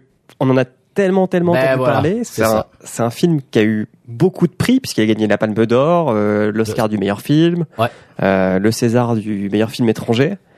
Et ben, je pense qu'il y avait tellement d'attentes que j'étais à moitié déçu en le voyant. Mais ça, ça, tout ça pour ça, ça. c'est pas de la faute du film malheureusement. Ça, moi, je- j'essaie Oui. de me garder de ce genre de choses. Je veux pas te couper la parole, mais c'est un, c'est un truc qui me qui m'obsède, c'est de ne pas euh, monter mes, mes mes attentes pour pas être déçu justement. C'est pas de la faute du film malheureusement. Alors vas-y. Et euh... bah alors, alors, si c'est ton, si c'est ton coup de cœur, je vais te le laisser. Non, non, c'est très bien. Non, non, c'est parfait qu'on en parle tous les deux en même temps. C'est parfait. Ok, d'accord. Et euh, donc en fait, c'est l'histoire, euh, c'est l'histoire d'une famille euh, assez pauvre euh, en Corée. euh, Ah, c'est où? qui euh, va petit à petit euh, se mettre au service d'une famille riche. Euh, le fils va devenir prof d'anglais pour un, pour euh, euh, pour la fille. Euh, la sœur va devenir euh, prof d'art pour le, le fils, et, et- etc. Et en fait, euh, ça va être un huis clos euh, pour cette euh, ces deux familles où on, ça va être une satire sociale, hein, clairement, entre Oui. les riches, les pauvres, Oui, oui. le, le rapport des forces qu'il y a entre ces entre ces, ces deux familles. Euh, tout se passe dans une maison, c'est un huis clos. Euh, c'est extrêmement bien filmé, mais c'est un réalisateur coréen qui est très très bon. Euh, moi, j'avais adoré Memories of Murder, qui est un de ses premiers films. Mais là, euh, si ce n'est la réalisation, euh, l'image, etc., je trouve que le dernier tiers du film casse tout en fait. J'ai pas du tout aimé euh, comment ça se termine. Alors, euh, chers auditeurs auditrices, si vous n'avez pas encore vu le film, vous pouvez arrêter euh, maintenant pour pas qu'on vous divulgage le reste. Mais euh, vas-y, qu'est-ce qui t'a pas plu? En fait, euh, à partir du moment où euh, on découvre cette panic room, cette cave Ouais. qu'il y a sous la maison, et on se rend compte que quelqu'un vit là depuis euh, plusieurs années, euh, ça part dans une sorte de, de, de alors pas de truc gore, mais de de, de- on a une expression dans le jeu de rôle qui s'appelle ta gueule c'est magique. Et euh, et ça fait un, et ça fait un peu ça. C'est à dire que l'histoire se tenait bien les- la psychologie était assez respectée et puis au bout d'un moment ça ça s'emballe alors qu'il n'y a pas de raison que ça s'emballe juste parce qu'il y a des éléments qui n'ont pas trop de sens. Et, euh, et, et la et la toute fin en fait tout au long du film le père c'est quelqu'un qui est pas respecté. Il n'est pas respecté par sa femme il n'est pas respecté par ses enfants il n'est pas respecté par son patron. Mhm. et puis, euh, à la toute fin du film, entre guillemets, des couilles vont lui pousser. Et il va faire un acte qui est pas du tout euh, logique. Et, et, et ça m'a fait décrocher du film, vraiment. Ouais. Tu, tu, c'est, vrai que ça, le film bascule. Alors, évidemment, là, on est en train de parler à des gens qui l'ont déjà vu. Euh, Il y a beaucoup de, de retournements de situation. Apparemment, c'est, ça fait partie du style des, des films coréens. C'est les, retournements de situation, etc. Comme Old Boy. Je sais pas si tu as vu Old Boy, mais c'est, Oui. il, y y a, il y a un retournement de situation qui est absolument extraordinaire. C'est vrai qu'il y a, il y a un- le film prend un virage. Euh, vraiment très très euh, serré euh, au moment où ils arrivent dans cette euh, panic room qui mais moi en fait ce que, ce j'aime bien faire c'est regarder un film et après avoir regardé le film d'écouter un podcast qui décortique le film parce que ça me ça me fait euh, découvrir des choses que j'avais j'avais loupées et là c'est c'est vraiment le cas et en fait tous les tous les retournements de situation tout tout tous les rouages s'imbriquent en fait tout est logique parce qu'en fait le, la panic room a été faite par le, le, le gars qui avait euh, dessiné L'architecte qui avait dessiné la, ma- la maison. Mais euh, ils ils n'en ont pas euh, dit au, au- à la nouvelle famille qui a acheté la, la, la famille qui a acheté la maison ne savait pas qu'il y avait euh, donc ce sous-sol. Et tout, tout ça est logique en fait parce que c'était- c'était une histoire avec la Corée du Nord euh, c'était au, au cas où etc etc et en fait tout se tient parce que le, le mari euh, avait fait faillite et donc il, de- il devait de l'argent à quelqu'un qui lui avait prêté de l'argent mais qui était un peu qui était peu recommandable donc il se cachait parce- et usurier etc et donc tout ça en fait tout ça se tient en fait mais mais c'est vrai que il y a c'est vrai qu'il y a, il y a comme, comme tu dis, comme on dit en, en anglais, c'est de la suspension de, de, de, de crédulité. C'est-à-dire qu'à un moment, il y a des choses qui se passent et tu dis, ouais, moi, j'aurais pas fait ça. Quand il fait rentrer la- l'ancienne gouvernante, par exemple, moi, j'aurais dit, euh, Oui. non, désolé, euh, c'est pas. J'ai déjà eu à, à le faire ça dans, dans, dans la vraie vie. Je je- j'étais dans, dans la maison d'un ami euh, qui était en vacances et donc je, je surveillais sa maison. Et j'ai rencontré quelqu'un qui était très sympa, on a sympathisé, machin, et il me dit, écoute, euh, là, ce soir, je dors dans un hôtel miteux, il y a des, il y a des cancrelats partout, est-ce que ça te dérange pas si je crèche euh, chez toi? Je lui dis, écoute, ça, ça serait ma maison. Oui, mais là, c'est pas ma maison, donc Mhm. je, je, je peux pas. Désolé, c'est, je, je respecte mon ami, je, je suis sûr que ça, ça, ça lui plairait pas que je- j'invite quelqu'un qu'il ne connaisse pas et que moi je ne connaisse pas non plus. Je suis, non, j'ai dit désolé. Donc là, euh, à mon avis, logiquement, la femme aurait dû faire la même chose. Euh, non, je suis désolé, euh, je peux pas vous laisser rentrer, machin, tu vois, tu vois. Mais c'est vrai qu'il y a des, il y a des choses qui, qui, qui sont, qui, qui passent comme ça pour que, pour que l'intrigue avance, évi- évidemment. Mais euh, Et puis, ils boivent du whisky au goulot, ce qui est vraiment un crime de lèse-majesté, quoi. alors oui, et ils boivent de la Sapporo aussi quand ils sont chez eux. Oui. Alors ça, c'est c'est- c'est toxique. Et ben voilà, donc c'est- c'est- ça- ça montre un petit peu leur classe. Ben, c'est des gens d'une d'une basse classe, à mon avis. Des bouteilles de whisky et euh, la fille, je crois que sirote une bouteille de tequila euh, Patron euh, au goulot. Oui, ce qui, est- ce qui, est- ce qui est très bizarre. Ben, c'est pour montrer un petit peu leur, euh, ben, qu'ils sont d'une classe euh, vraiment, vraiment basse. euh, ben, ils, ils habitent même en dessous du niveau de la Oui, rue. quoi. ouais, c'est ouais, pour dire quoi. Ils habitent en sous-sol. Ouais, mais c'est Voilà. vrai, c'est très bien foutu. Vraiment, je le je le recommande quand même parce que c'est très bien, c'est bien écrit, je trouve quand même. Euh, bon, c'est vrai, il y a des choses euh, bon euh, auxquelles on croirait pas trop. Non, mais c'est un très bon film. Hein. Mais, mais tu vois, vu tout ce qu'il a gagné, je m'attendais à un chef-d'œuvre et j'ai pas vu un, un truc qui m'a fait taper le cul par terre, quoi. Et alors, si tu l'avais vu comme ça, euh, euh, sorti de rien, d'aucune attente, peut-être t'aurais, t'aurais peut-être plus euh, apprécié. Bah peut-être. Et, et c'était le cas de, du premier film que j'ai vu de cette, euh, ce réalisateur, euh, qui s'appelle Memories of Murder, Ouais. qui en fait retrace l'histoire d'un des premiers serial killers sud-coréens. Oh wow. Et et et et il y a ce côté aussi. Et alors l'acteur qui joue euh, le flic, il est il est exceptionnel. Euh, mais mais euh, il y a un il y, a, il y a aussi tous ces retournements de situation, comme tu dis, qui a l'air d'être un aspect du, du, du cinéma coréen. Ouais. Mais euh, l'histoire est bien mieux. Et puis euh, la fin est, est- la fin est cool, quoi. Alors que là, la fin, elle me laisse euh, sur ma fin. Ben, la fin, en Ouais, Et le réalisateur, c'est Bong Joon-ho. Ouais, c'est ça. oublié de le citer. Alors, on se, on se réfère euh, à nos, nos, nos, homo- nos homonymes, pas nos homonymes, mais nos homologues de Gambé pour la prononciation. Gonbe, ouais. Ben oui, mais il y a quand même un truc à la fin euh, qui m'a rappelé un film de Spike Lee, euh, la, la 25e heure. Est-ce que tu l'as, tu l'avais Mhm. vu? Oui, avec Edward Norton. Voilà, le moment où euh, le, le père et le fils communiquent par par morse avec la Mhm. avec la lumière et le fils s'imagine que il va devenir riche, il va racheter la maison comme ça il pourra euh, euh, Libérer son libérer son père, etc. C'était cette espèce de, de, de fantasme de choses qui qui, qui peut arriver, qui mais qui n'arrivera pas, qui, qui était dans la 25e heure. J'ai trouvé ça parce qu'en fait tu y crois au début, tu te dis bon. Est-ce que est-ce que vraiment là c'est un flash forward euh, Est-ce que est-ce qu'il nous est-ce qu'on est en train de voir quelque chose qui se passe dans le dans le futur En fait, non, pas du tout. La, la fin évidemment était une espèce de, de fin circulaire avec le début avec les chaussettes euh, dans l'appartement. euh, ouais. Ah non, c'est non, je je, je j'ai trouvé ça bien fait. C'est-à-dire que j'en attendais bah évidemment j'en attendais quand même beaucoup parce que c'était l'Oscar etc mais je me suis dit bon voyons allez je le lance euh, comme ça euh, pour voir quoi et, et j'ai trouvé ça bien quand même c'est vraiment très très bien Voilà. Alors est-ce est-ce qu'on le conseille aux auditeurs? Oui, non, non. Bah, déjà, faut se faire son propre avis. Donc, regardez-le, clairement.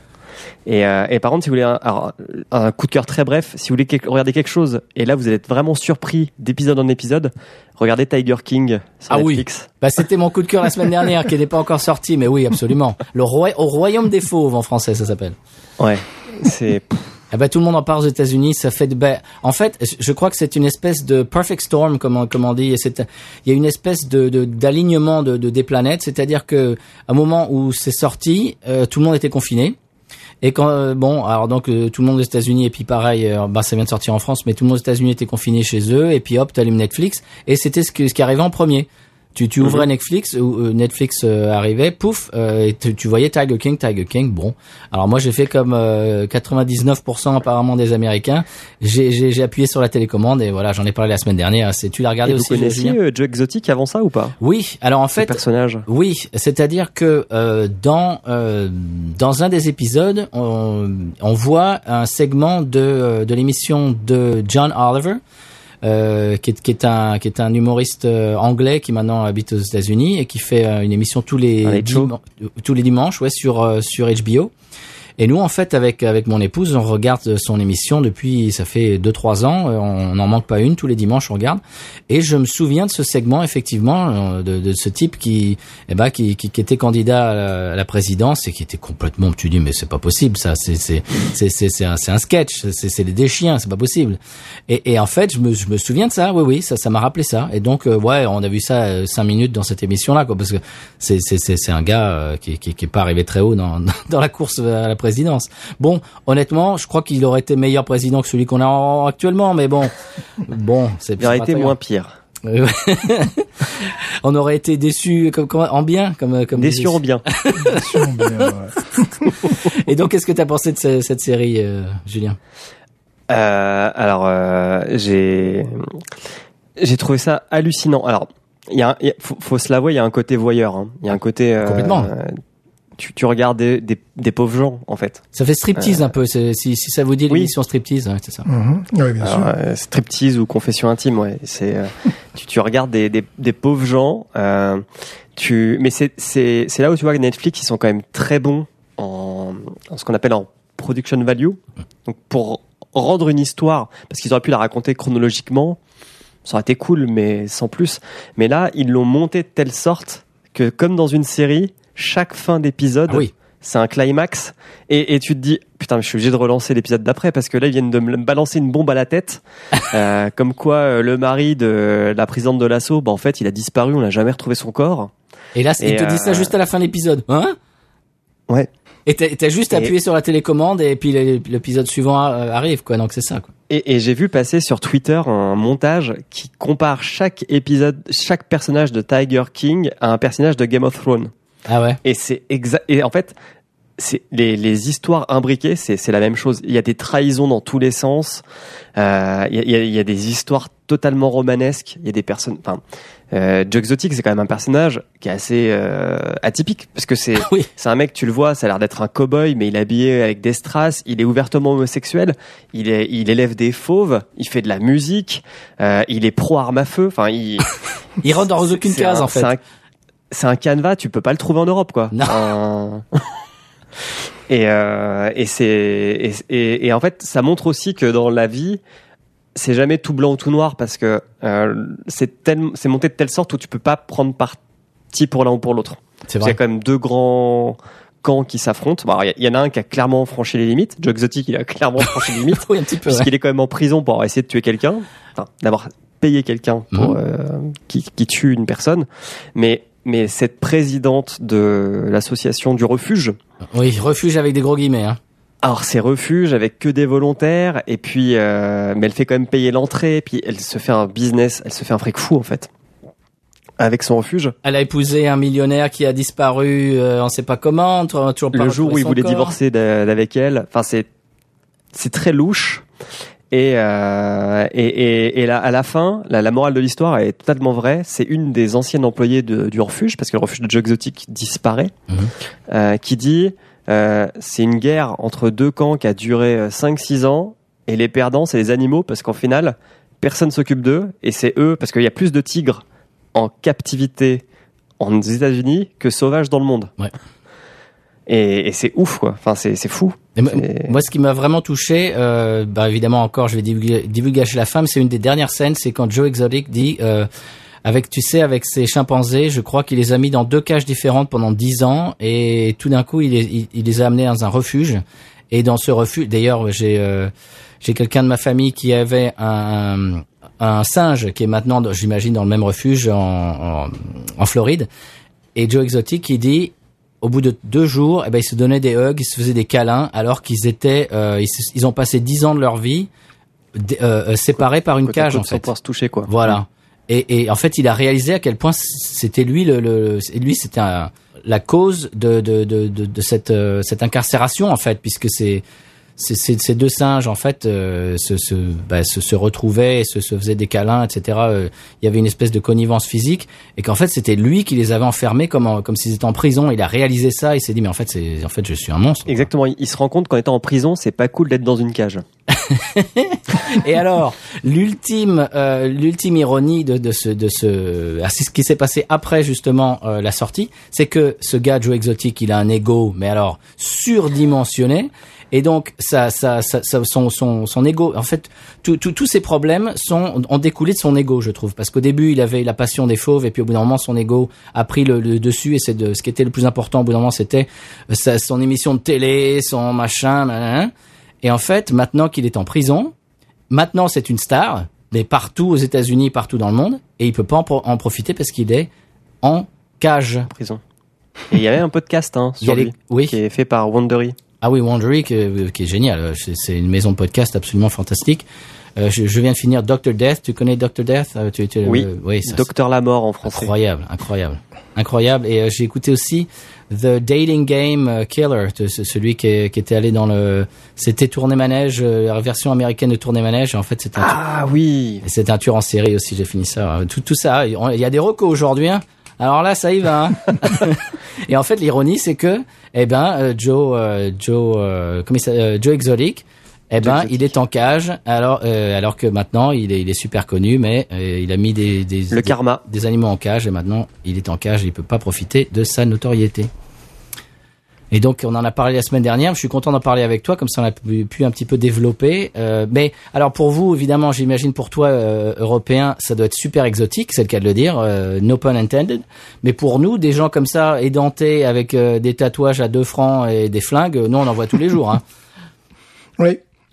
c'est assez, assez courant. Des, fois, courant. des fois, on va euh, au supermarché, puis on voit des gens qui piquent du nez dans les allées. Enfin, c'est affreux. Enfin, bref. Euh, The Pharmacist. Tiens, allez, pendant qu'on est dans les recos de, de True Crime, euh, The Pharmacist, c'est un. Tu, tu connais, Julien? Non. C'est sur un pharmacien de la Nouvelle-Orléans. En fait, il est à Chalmette. Stéphane, ça, ça te dira. Ah oui. C'est un des, un des quartiers de, bah, qui est en périphérie de la Nouvelle-Orléans qui a le, qui a été le plus touché après Katrina, par Katrina. Mhm. Et euh, c'est un, c'est un, un gars qui, dont, le, le fils a été assassiné euh, alors qu'il essayait de d'acheter, je crois que c'était euh, de l'héroïne dans un dans un quartier euh, peu recommandable de la, de la Nouvelle-Orléans. Et il a réalisé qu'il y avait une, euh, une, un docteur qui vendait de, tu sais, l'oxycontin, là, euh, mais toute la nuit, c'est-à-dire que passait la nuit et les gens défilaient euh, de- dans son dans, dans son cabinet de docteur pour se faire prescrire euh, bah, c'est- cette drogue qui, est- qui est vraiment euh, très addictive et, et donc il, il, il, s'est- il a pris, si tu veux, cette euh, c'est comme une croisade. Il a décidé qu'il allait arrêter euh, cette femme et, le trafic. Et c'est vraiment très intéressant. euh, The Pharmacist, tout simplement, le pharmacien sur Netflix. Encore une reco. Et ça se passe chez nous. Hein, on voit des, on voit des vraiment. C'est la Nouvelle-Orléans, c'est Chalmette, c'est c'est chez nous. C'est notre quotidien. Oui. Absolument. Ben dis donc. Et, et Stéphane, toi, euh, je- euh, si tu as autre chose à ajouter, Julien, ou si on peut passer au coup de cœur de Stéphane? Ah, Stéphane, euh, be my guest. Eh ben, on va rester à la Nouvelle-Orléans, mais dans un domaine plus, plus sympathique. New Orleans Gold. Mais Qu'est-ce que c'est que qu'est-ce Qu'est-ce que c'est? C'est l'équipe de rugby. Ah bon? L'équipe de rugby à 15. Eh oui, il y a une équipe, Ah, de, a une rugby équipe de rugby. à la Nouvelle-Orléans. Ouais. Et qui, euh, qui a été créée en 2017 et elle joue dans la première division, la première ligue de la Ma- Major League Rugby. Euh, conférence Est, parce que nous, nous sommes toujours dans l'Est et dès que tu franchis la frontière du Texas, tu es dans l'Ouest.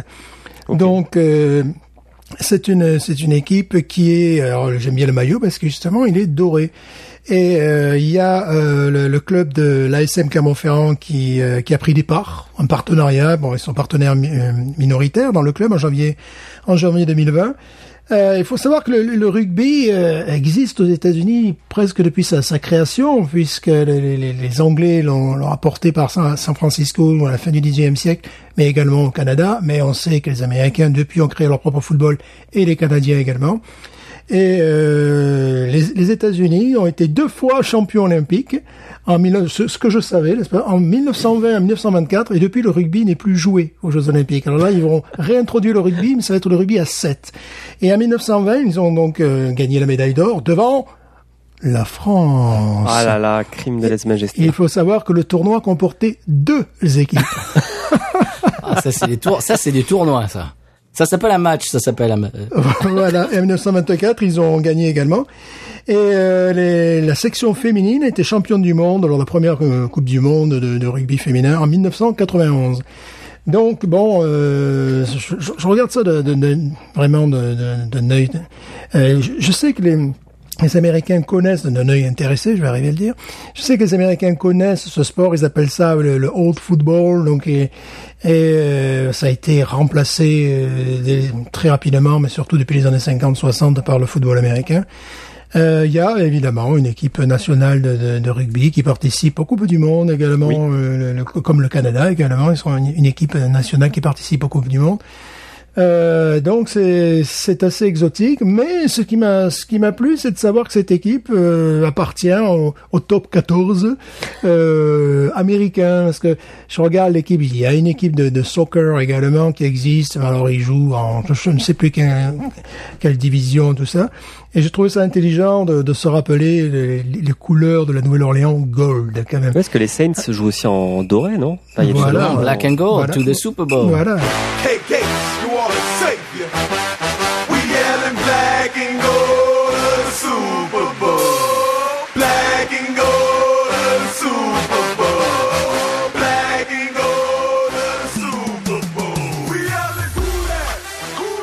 Voilà, les, les, les Saints jouent en noir, jouent en doré, jouent en blanc parfois, ben ils jouent en doré. Alors que l'équipe de, de, de soccer, ils jouent euh, avec les couleurs de Mardi Gras, euh, genre euh, vert et, euh, et violet. bon. Tu me fais penser que Mathieu Bastaro, il est parti au club de New York. Et là, j'ai vu qu'il est retourné à Lyon, mais Ouais, il est retourné à Lyon. Euh, mais parce qu'ils pouvaient pas jouer de toute manière avant avec ce, avec ce qui se passe euh, actuellement. Et oui, et d'ailleurs, ce, ce club de New York se retrouve dans la division avec avec la Nouvelle-Orléans. Il y a de- des clubs euh, un petit peu comme en soccer, il y a des, des franchises parce qu'ici, franchises. des franchises. Je crois qu'il y a une franchise qui, qui va être créée à Boston, ce qui me semble assez logique, parce que Boston, dans une ville irlandaise, même si en Irlande, le, le rugby n'est pas le sport numéro un, mais ça c'est le football gaélique qui est numéro un. Ouais. Et Un peu plus violent. Ouais, ouais, ouais, c'est spectaculaire à voir jouer. Mais euh, oui, il faut, même en- Australie, on pourrait penser que le rugby est le sport numéro un. Mais le, le- euh, en, Australie, bon, ils sont devenus très bons hein, dans, dans, ce sport-là, mais euh, le- le- leur sport, ben, c'est le football australien, qui est encore quelque chose de complètement différent, de très. Donc voilà, c'était euh, pour parler de, de la Nouvelle-Orléans et de parler de parler rugby parce que je sais que nous sommes écoutés par les jeunes qui aiment qui aiment l'Ovalie. Voilà. Ben, il y a même du rugby à la fac euh, en Louisiane. Je crois que c'était. J'avais une collègue dont le fils jouait euh, dans l'équipe de rugby. Je crois que c'était. Ben, c'était Lafayette. Alors je sais pas si c'était UL ou oui normalement c'était UL. Ouais. Donc il y a du rugby universitaire en Louisiane aussi. Et je voulais euh, citer un podcast, euh, toute la hype des sports US. Est-ce que, est-ce que vous connaissez Est-ce que tu connais, euh, Julien? Non. Bah c'est en fait c'est des gens que j'ai rencontrés sur Twitter et euh, ils ont fait un épisode sur Mélissa Mailleux. Est-ce que vous connaissez Mélissa Mailleux? Me dit Non.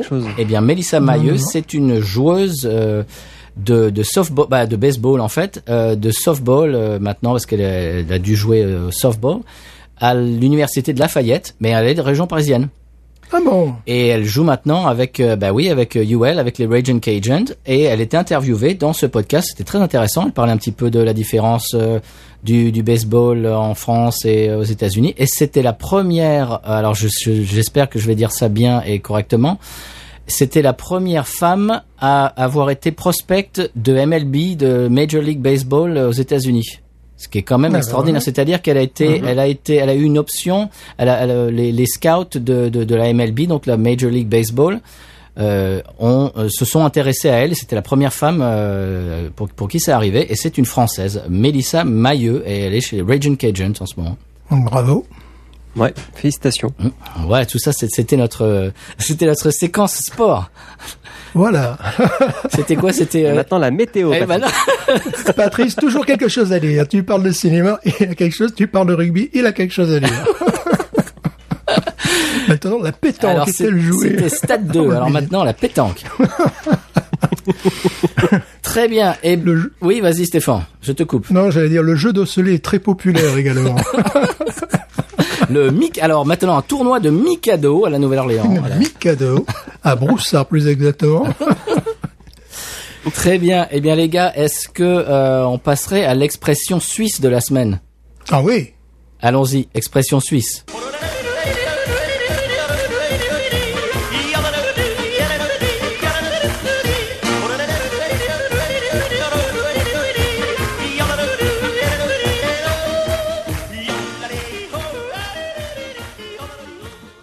Alors cette semaine, pas d'expression cajun, mais trois expressions suisses. C'est Julien qui va nous les amener. Oui, alors euh, donc faut savoir que le le Suisse parle euh, un français bien à lui et il a ses propres expressions. On dirait que tu Euh, parles d'un animal. On dirait que tu parles d'un animal sauvage.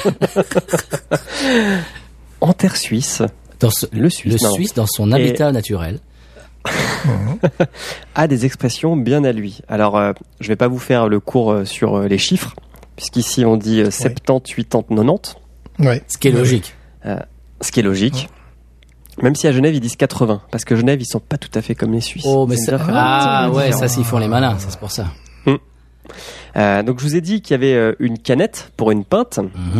Euh, Il y, a une- il y a, il y a- il y a plein d'expressions qui sont beaucoup utilisées. Euh, Il y en a une qui s'appelle, enfin qui, qui est ça joue.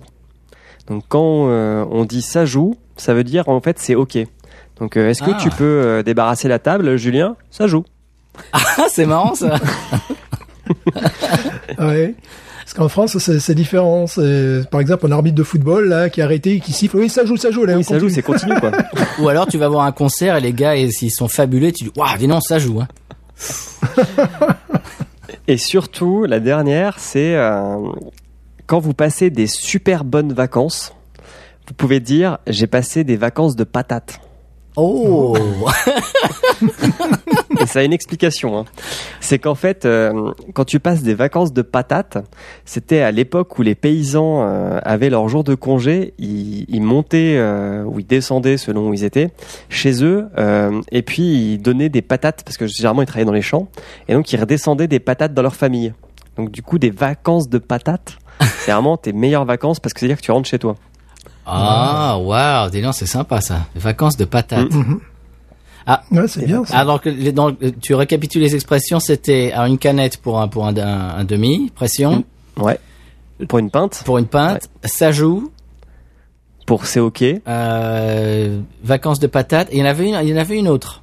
Et tu Alors, donné je vous ai dit euh, déçu en bien. Voilà, c'est ça. émission. Ah, j'aime beaucoup déçu en bien. Ouais, ça, moi aussi, j'aime beaucoup. Par contre, si tu veux dire très bien, tu peux dire monstre bien. Ah. c'est monstre bien. Oh. c'est amusant. Alors, euh, ques- question, euh, est-ce que tu te surprends à les utiliser euh, sans le faire exprès, ces, ces expressions? Alors le Sajou, il est validé et adopté. hein.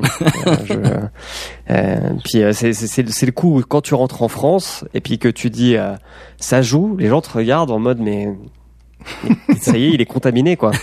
Ouais. Parce que moi, euh, Kevin euh, de, de l'âge de bien m'a me posait cette question dans un épisode précédent. Est-ce que ça m'arrive parce que je, de les écouter et euh, d'avoir une expression québécoise qui, qui me sorte euh, naturelle Plus je les écoute, plus ça m'arrive. Donc j'imagine que toi, oui, forcément, c'est clair que ça. ça Ouais, quand t'es en milieu, quand t'es dans l'habitat naturel, tu prends le pli quoi. C'est sympa. Ce qui est, ce qui est rigolo, pour, pour revenir aux chiffres, là, bon, je pensais que ces tentes, euh, nos Nantes, c'était uniquement en Belgique et en Suisse, et je regardais, enfin, je regardais, j'ai cherché une émission, plus exactement. C'était sur l'île Jersey, donc ils parlent, euh, il y a encore quelques personnes qui parlent un dialecte normand qui est très proche du français. Et euh, la, la- la dame parlait, puis à un moment donné, elle balance un 70. Euh, elle parlait, elle, elle balançait les chiffres. Je me suis dit, tiens, la 70, euh, voilà, je, je m'attendais pas, je pensais pas que dans, dans, dans, dans cette région-là, euh, ils utilisent également 70. Bon, je savais pour avoir regardé des, des matchs de foot sur la, la TSR qui disait 80, c'est très rigolo parce que les gars, ils ont un accent merveilleusement parisien, extrêmement neutre, et puis d'un seul coup, oui, 80, 82 minutes de jeu. Ah, d'accord, oui, c'est vrai, je regarde la, la- je regarde la, la- la télé suisse. là. Mais je savais pas qu'à Genève, ils voulaient faire, euh, ils voulaient faire comme, comme en France. Ouais, oui. C'est marrant parce que c'est- c'est c'est des choses euh, en étant français de France qu'on on, on- vraiment on, on ne s'aperçoit pas, dont on ne s'aperçoit pas jusqu'au moment où, comme nous, on a à, euh, à apprendre le, le, le français à quelqu'un. Quand, quand on commence à dire 60 et puis après 70 et que tu as l'apprenant qui, qui te regarde, aucun euh, sens. qui, qui tique, qui dit comment ça 70 Ah Et ouais, toi tu ouais. dis oui, mais alors attention, euh, c'est pas 60-20 après, c'est 80. Et pourquoi 80 Parce que 4 fois 20. Et là, il te regarde, il dit, mais attends, c'est quand tu comptes, tu, tu fais des maths, en fait, en français, mais qu'est-ce que c'est que cette histoire?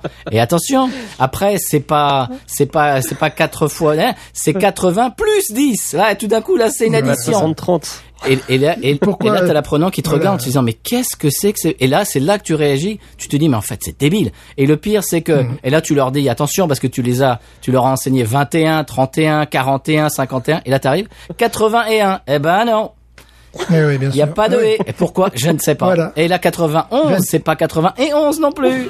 Eh. Tu te dis, mais c'est n'importe quoi la langue française. Donc le, le meilleur, c'est de leur balancer les, les- des, des chansons, ils apprennent ça par cœur, Oui. et comme ça tu expliques pas. Parce que quand tu commences à expliquer, ouais, ouais, it's- four times 20 plus, ouais, c'est bon. là, Et- là, tu les as Et perdus. après, là. c'est 101. Eh ben non, c'est pas 101. Non. Eh non. ouais, c'est, euh, C'est là qu'on se rend c'est compte, c'est n'importe compliqué. quoi. C'est pas logique. Du tout. Clairement pas logique. Oui, puis alors là, ça c'est, c'est, ça, ça n'est que la face euh, émergée de l'iceberg, hein, parce qu'il y en a des trucs euh, qui n'ont aucun sens aussi. hein. Très bien. Eh ben, c'était, c'était de très jolies expressions suisses. Euh, Très bien. Eh bien, euh, est-ce qu'on peut faire euh, le, le débriefing, parce que là, on va reparler euh, dans bon, fran- en bon français. Le dé- comment tu dirais ça, euh, Julien, en débriefing le, le... Le récapitulatif? Ah, c'est oui, c'est beaucoup plus joli, merci. Ah ça, je vais couper au montage. Je, je, je, je vais faire semblant que je que je le connais. Alors, est-ce qu'on peut faire le récapitulatif de l'émission, les gars? Bah bien sûr. bien sûr. C'était vraiment très très sympa de t'avoir euh, cette semaine. euh, et vraiment, on était très heureux de t'avoir. Qu'est-ce que qu'est-ce que ça ça ça t'a fait quoi de, de faire ton, ton baptême du feu de Binous Eh ben ça m'a fait extrêmement plaisir. Ça fait T'es un pas moment obligé, que... hein. T'es pas obligé. Là, je t'ai je t'ai fait. Je, je- je- je t'ai mis un petit peu sur sur la sellette. Là, t'es obligé de dire que c'était vachement bien, mais. Eh ben c'était vachement bien Patrice. Ouais, mais là c'est plus naturel. bien. Là c'est plus naturel. Il est déçu en bien. en fait. C'était monstre bien. Est-ce que c'était patate? Est-ce que c'était une, émission de patate? Ah, c'était une émission de patates, ouais. Parce qu'on en a parlé. On a parlé de, du cinéma coréen, on a parlé des villages suisses, on a parlé euh, des, C'était des- des- éclectique. des endroits malfamés euh, du Et Tennessee. du rugby, euh, Du rugby. en Louisiane. Ben oui, mais on en parlait de tas de choses. C'est- C'est c'est- c'est passionnant. Mhm. Ben écoute, vraiment, ça nous a fait énormément plaisir euh, de, de, de t'avoir dans l'émission et euh, ça sera à renouveler euh, absolument. Euh, eh bien, euh, bien bientôt et sans faute. euh, Qu'est-ce Bah, que quand ils auront changé de douanier euh, à l'aéroport de la Nouvelle-Orléans. Oui, quand même. Donc, Oui, oui, ça serait pas mal. Alors, où est-ce qu'on peut te retrouver euh, pff, Alors là, là, ça, là, ça, ça va prendre un moment. Mais vas-y. Est-ce Non, que... mais juste re- sur Twitter, euh, Julien Loisy, avec un Ok. Y. Et puis aller sur le site podcut.studio, il y a plusieurs podcasts euh, que j'ai énumérés, puis vous me retrouverez dedans. Absolument, podcast.studio. Euh, juste sur Twitter, t'as pas d'Instagram, t'as pas de Facebook, euh, ni rien. Euh, alors Facebook, je- j'en ai un, mais qui est privé. Sur Instagram, euh, je sais plus, c'est Ju- cherchez Julien Loisy, je pense que vous me trouvez. Avec un Y. L O L O I S Y. Est-ce- est-ce que- L-O-S-Y. Alors oui, alors évidemment, tu, tu fais partie des membres fondateurs du, du label Podcut? Oui. J'ai toujours voulu demander pourquoi Podcut? Alors, euh, vous avez encore une heure? Oui, bien sûr. ou une autre bière? Euh, en, en fait, euh, c'est un lien avec la musique. Ah. Euh, en 2006, euh, je traînais sur les internets euh, avant les réseaux sociaux sur ce qu'on appelait des forums Mhm. et euh, j'étais modérateur sur un forum qui était lié à- au groupe Muse, un groupe britannique euh, Muse, Mhm. dont une des chansons s'appelle Microcut de leur deuxième album euh, Origin of est un très bon album. Euh, alors c'est mon groupe préféré, hein. je les ai vus 17 fois, je suis un peu trop fan. et, euh, et en fait le, le forum où on traînait euh, s'appelait Microcut. Et puis en 2006 on a décidé de faire un podcast et on cherchait un nom en fait. Et puis vu qu'on traînait sur Microcut, on s'est dit ça va être Podcut. Ah, Et ça vient de là en fait. d'accord. Ok, parce que je, je, je me suis toujours demandé parce que c'est c'est un nom un petit peu un petit peu spécial que j'avais pas entendu avant. Je me demandais qu'est-ce qu'on coupait, euh, si on coupait les, les podcasts, je, ne- je ne sais pas. Donc, très bien. Ah bah voilà, c'est bien, c'est la genèse. Ah, vous l'entendez C'est vous la- l'entendez exactement. Voilà. Et donc vous avez euh, fondé ça avec Fanny et sous X euh, en quelle année? Alors on a fondé ça en 2017. 18, je crois. 17, ouais. 2017. J'ai un doute, mais non, c'est en 2017. On a fondé ça en 2017 avec Fanny et Sous X. Euh, on était parti à 15. Après, nous fûmes 23. nous, sommes- toujours 23 et, euh, et du coup, depuis maintenant un bon petit mois, euh, Fanny a repris euh, de la liberté pour redévelopper ses propres podcasts et euh, on rejoint la tête du label Pomme que vous avez déjà reçu plusieurs fois Bien sûr. et Émilie qui est aussi dans le Roi Steven et qui fait la Gazette du Maine qui n'est pas un bulletin d'infos sur euh, le Maine mais un bulletin d'infos sur euh, Stephen King. Très bien. Et donc on réénumère tous les podcasts dans lesquels tu es tu officies. Euh, Sky is the limit, qui est un petit peu ton bébé. Tu es un amateur de, de whisky et de bourbon, Oui. etc. Et donc euh, peut-être qu'un jour on, on, vient, on viendra te rendre visite. Et, et- alors nous avec Stéphane, on n'est pas super euh, bourbon, alcool euh, spiritueux, alcool euh, mais alcool fort, alcool fort. Mais mais euh, je, je pense qu'on fera une entorse euh, pour. Mais c'est comme la IPA, je trouverai quelque chose pour euh, vous la faire aimer. Peut-être on trouvera une IPA faite en fût de Bourbon, ou des choses comme ça. Alors ça existe. Ça, ah oui, ça existe. Ah oui, ça, ça il y en a ici, plein. beaucoup de, de, de bières. la oui. KBS, on en a on en a fait dans, dans l'émission la KBS par exemple. Ouais. Ouais, ouais, qui était assez réussi. Puis il y en avait une autre euh, dont j'ai oublié le nom, Dragon. Dragon's Milk. quoi, ouais, celle-là, non, pas du tout. Mais on en parlait, le Bourbon s'exporte très mal. Enfin, ici, il y a que trois ou quatre marques de Bourbon. T'as le Jack Daniels, Mhm. le Jim Beam, le Mhm. Four Roses, et puis euh, tu donneras un quatrième euh, qui traîne. Mais euh, c'est compliqué parce que je me rappelle, tu m'avais envoyé une fois, euh, Patrice, une carte de Bourbon euh, chez vous, mais c'est une A3 recto verso écrit en police 10 quoi. Ah bah c'était, je crois que c'était Avenue Pub, je pense, euh, ou je sais plus où. Ah, je sais plus dans quel endroit j'étais. Par exemple, Avenue Pub, tu vas au premier étage et c'est la, ca- la caserne, euh, la caserne d'Alibaba. La- la- la- c'est la caverne d'Alibaba des des des, des whisky. euh, ouais non, c'est tu peux aller dans des bars ici où tu as une euh, une carte de folie. Oui, oui, oui. Et donc il y a Jameson, je crois, qui a fait euh, qui a fait des whisky euh, vieillis en fût d'IPA. euh, vous avez ça chez vous aussi? On a Glenfiddich. Fait. Glenfiddich. Ok, donc si je la vois, peut-être on pourrait, on pourrait faire un épisode euh, passerelle. Ouais. Voilà. Très même bien. au supermarché, il y a, même au supermarché, il y a beaucoup de whisky qui sont proposés. Euh, souvent, c'est derrière le comptoir, parce que même en Louisiane, comme c'est les alcools forts, euh, dans ce moment, à ce moment-là, il faut aller euh, voir les les caissiers et caissières spécialisés. Euh, c'est pas comme la bière qui, en Louisiane, c'est au tout venant. Enfin, tu le trouves euh, en Louisiane, presque devant les caisses.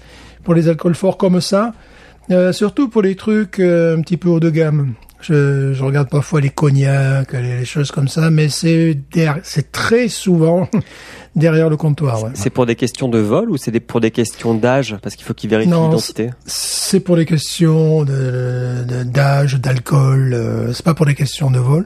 Et puis parfois, tu as des trucs complètement absurdes, euh, juste à vraiment à porter des, à porter les enfants en, en- vraiment en bout de caisse. Et tu as des une très mauvaise vodka. Euh, servi dans des bidons en plastique et tu, tu as trois une fois je me rappelle vraiment vendu que dalle et euh, qui, qui sont carrément à la caisse quoi. Ça, me faisait sourire quand je voyais ces trois trucs. Je me disais ça c'est les alcools qui rendent aveugle. Donc il y, a, des choses comme ça. Et même à Canada qui est mon épicerie préférée supermarché préféré il y a, y a tout un tout un domaine où tu n'as pas à passer derrière la caisse. Et là tu retrouves bon tous les alcools forts c'est-à-dire les alcools de plus de 18 degrés. Mais pour d'autres, tu dois passer derrière derrière leur caisse. Alors je ne sais pas, je ne sais pas où ils font la différence en définitive. Donc euh, je je comprends pas vraiment le, leur mode de fonctionnement, mais en règle générale, euh, aux États-Unis, pour les alcools forts, c'est euh, une personne devant toi et il faut que tu montres ce que tu veux. euh, voilà. Alors, c'est- c'est- c'est- Ces bidons de vodka dont tu parles, c'est 2 litres. Et ils appellent ça une poignée handle, c'est-à-dire qu'il y a une poignée carrément. Le, ils, vendent- Jim Beam euh, se vend aussi comme ça. Comme c'est- les bouteilles de lait, C'est une bouteille avec oui avec une poignée et c'est c'est deux litres de de, bah, de de bourbon ou de, de vodka ouais. Un truc, un truc qui m'aurait intéressé, c'est le, le, le- un des chanteurs, le Big and Rich, groupe country très populaire à un moment donné, qui a fait son propre whisky et euh, qui l'a commercialisé bien évidemment et qui est venu à Houma, qui a fait des photos et tout ça. Et euh, donc je ne je ne sais absolument pas euh, ce que vaut ce bourbon. Je pense que c'est un bourbon. Donc euh, c'est le, le- un des chanteurs de Big and Rich qui a fait ce, ce, ce whisky. C'est pour dire que le whisky est assez populaire. Donc moi j'aurais bien aimé aller au supermarché ce jour-là, mais juste pour discuter avec le gars, prendre des photos. son, son whisky. Et alors tu bon. parlais de Jim Beam, euh, c'est beaucoup moins cher que Jack Daniels et moi je trouve que c'est aussi bon, sinon sinon meilleur à l'époque euh, dans mon souvenir. C'est c'est une bien meilleur euh, rapport qualité-prix que Jack Daniels Jim Beam, je trouve. Ah, les, les, les deux, j'arrive pas à les boire comme ça. hein. Je suis obligé de Ouais, me casser avec quelque Ah chose. bah il faut, oui non c'est clair. C'est c'est c'est pas un truc des qui choses sirote. qui me paraissent. euh, les- J'ai jamais bu le Jim Beam, mais le, le, le Jack Daniels pour me rappeler ce que c'était. Alors ils en font des Jack Daniels, c'est toute une palette. Tu tu en as dans les supermarchés, t'as le rouge, t'as le vert, t'as le noir, t'as le blanc. Euh, Le honey, vraiment. qui est horrible, qui est très sucré. Ouais. Et ça ne coûte rien. Euh, pas, vu le degré d'alcool, ça coûte que dalle. Je sais plus, une fois je regardais une, une bouteille, là je me disais, mais tu achètes ça, c'est moins de 20 dollars, mais tu te mets la tête à l'envers, quoi. D'ailleurs, ça me fait penser à une question. euh, parce que le Jack Daniels qu'on a goûté, euh, c'est une, euh, ce qu'ils appellent le travel exclusive. Parce qu'en fait, les spiritueux, pour contrer les ventes sur Internet, ont sorti des éditions collector qu'on trouvait que dans les duty free, Ouais. les aéroports. Mhm. Et euh, Jack Daniels en fait du fait un single barrel, donc euh, en gros qui est Mhm. qui est pas un blend mais qui est un whisky fait avec euh, le même alcool euh, Mhm. et qui est très bon en fait, qui doit être le numéro 3 de mémoire ou le Silver Select, je sais plus. Et je ne sais pas si en bière, il y a des travel exclusives, des versions qu'on ne trouverait que dans les aéroports un peu plus haut de gamme pour euh, contrer euh, la vente dans les supermarchés ou sur internet. Un truc à creuser. Non, tout ce que tu peux trouver au niveau des bières, c'est, ben on en parlait la semaine dernière, par exemple, Orval. Euh, Il y a des bières, par exemple, que tu ne trouves qu'à la brasserie, qui ne sont pas commercialisées.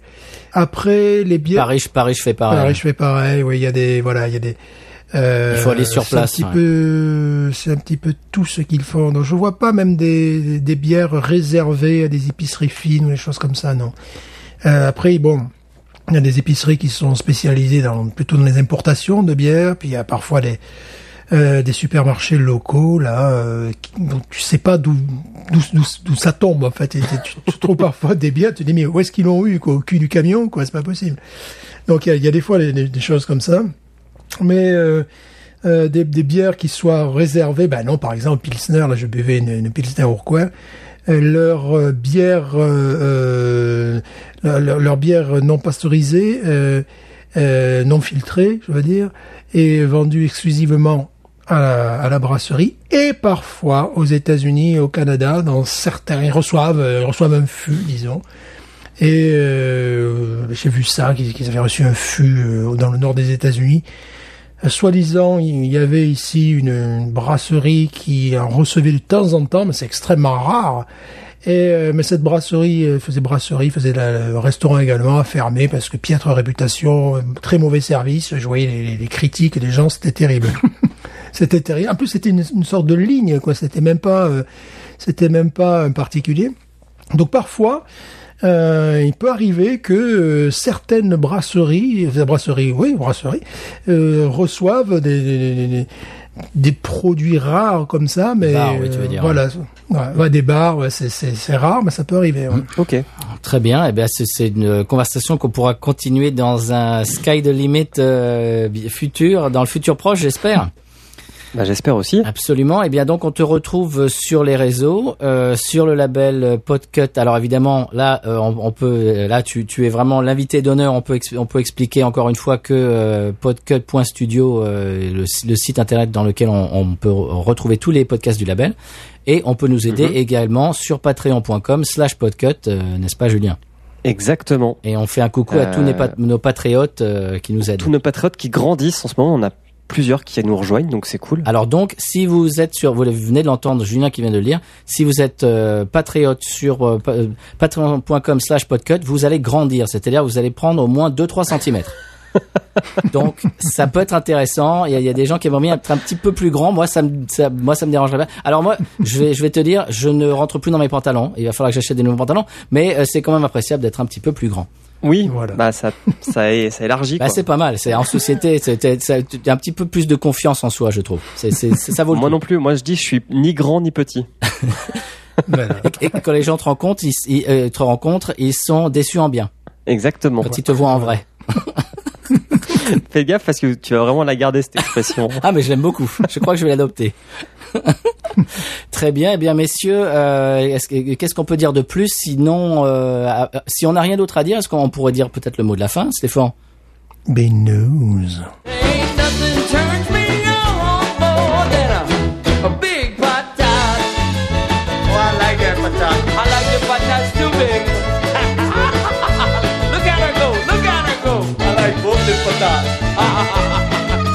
危险我危险危险不危险危险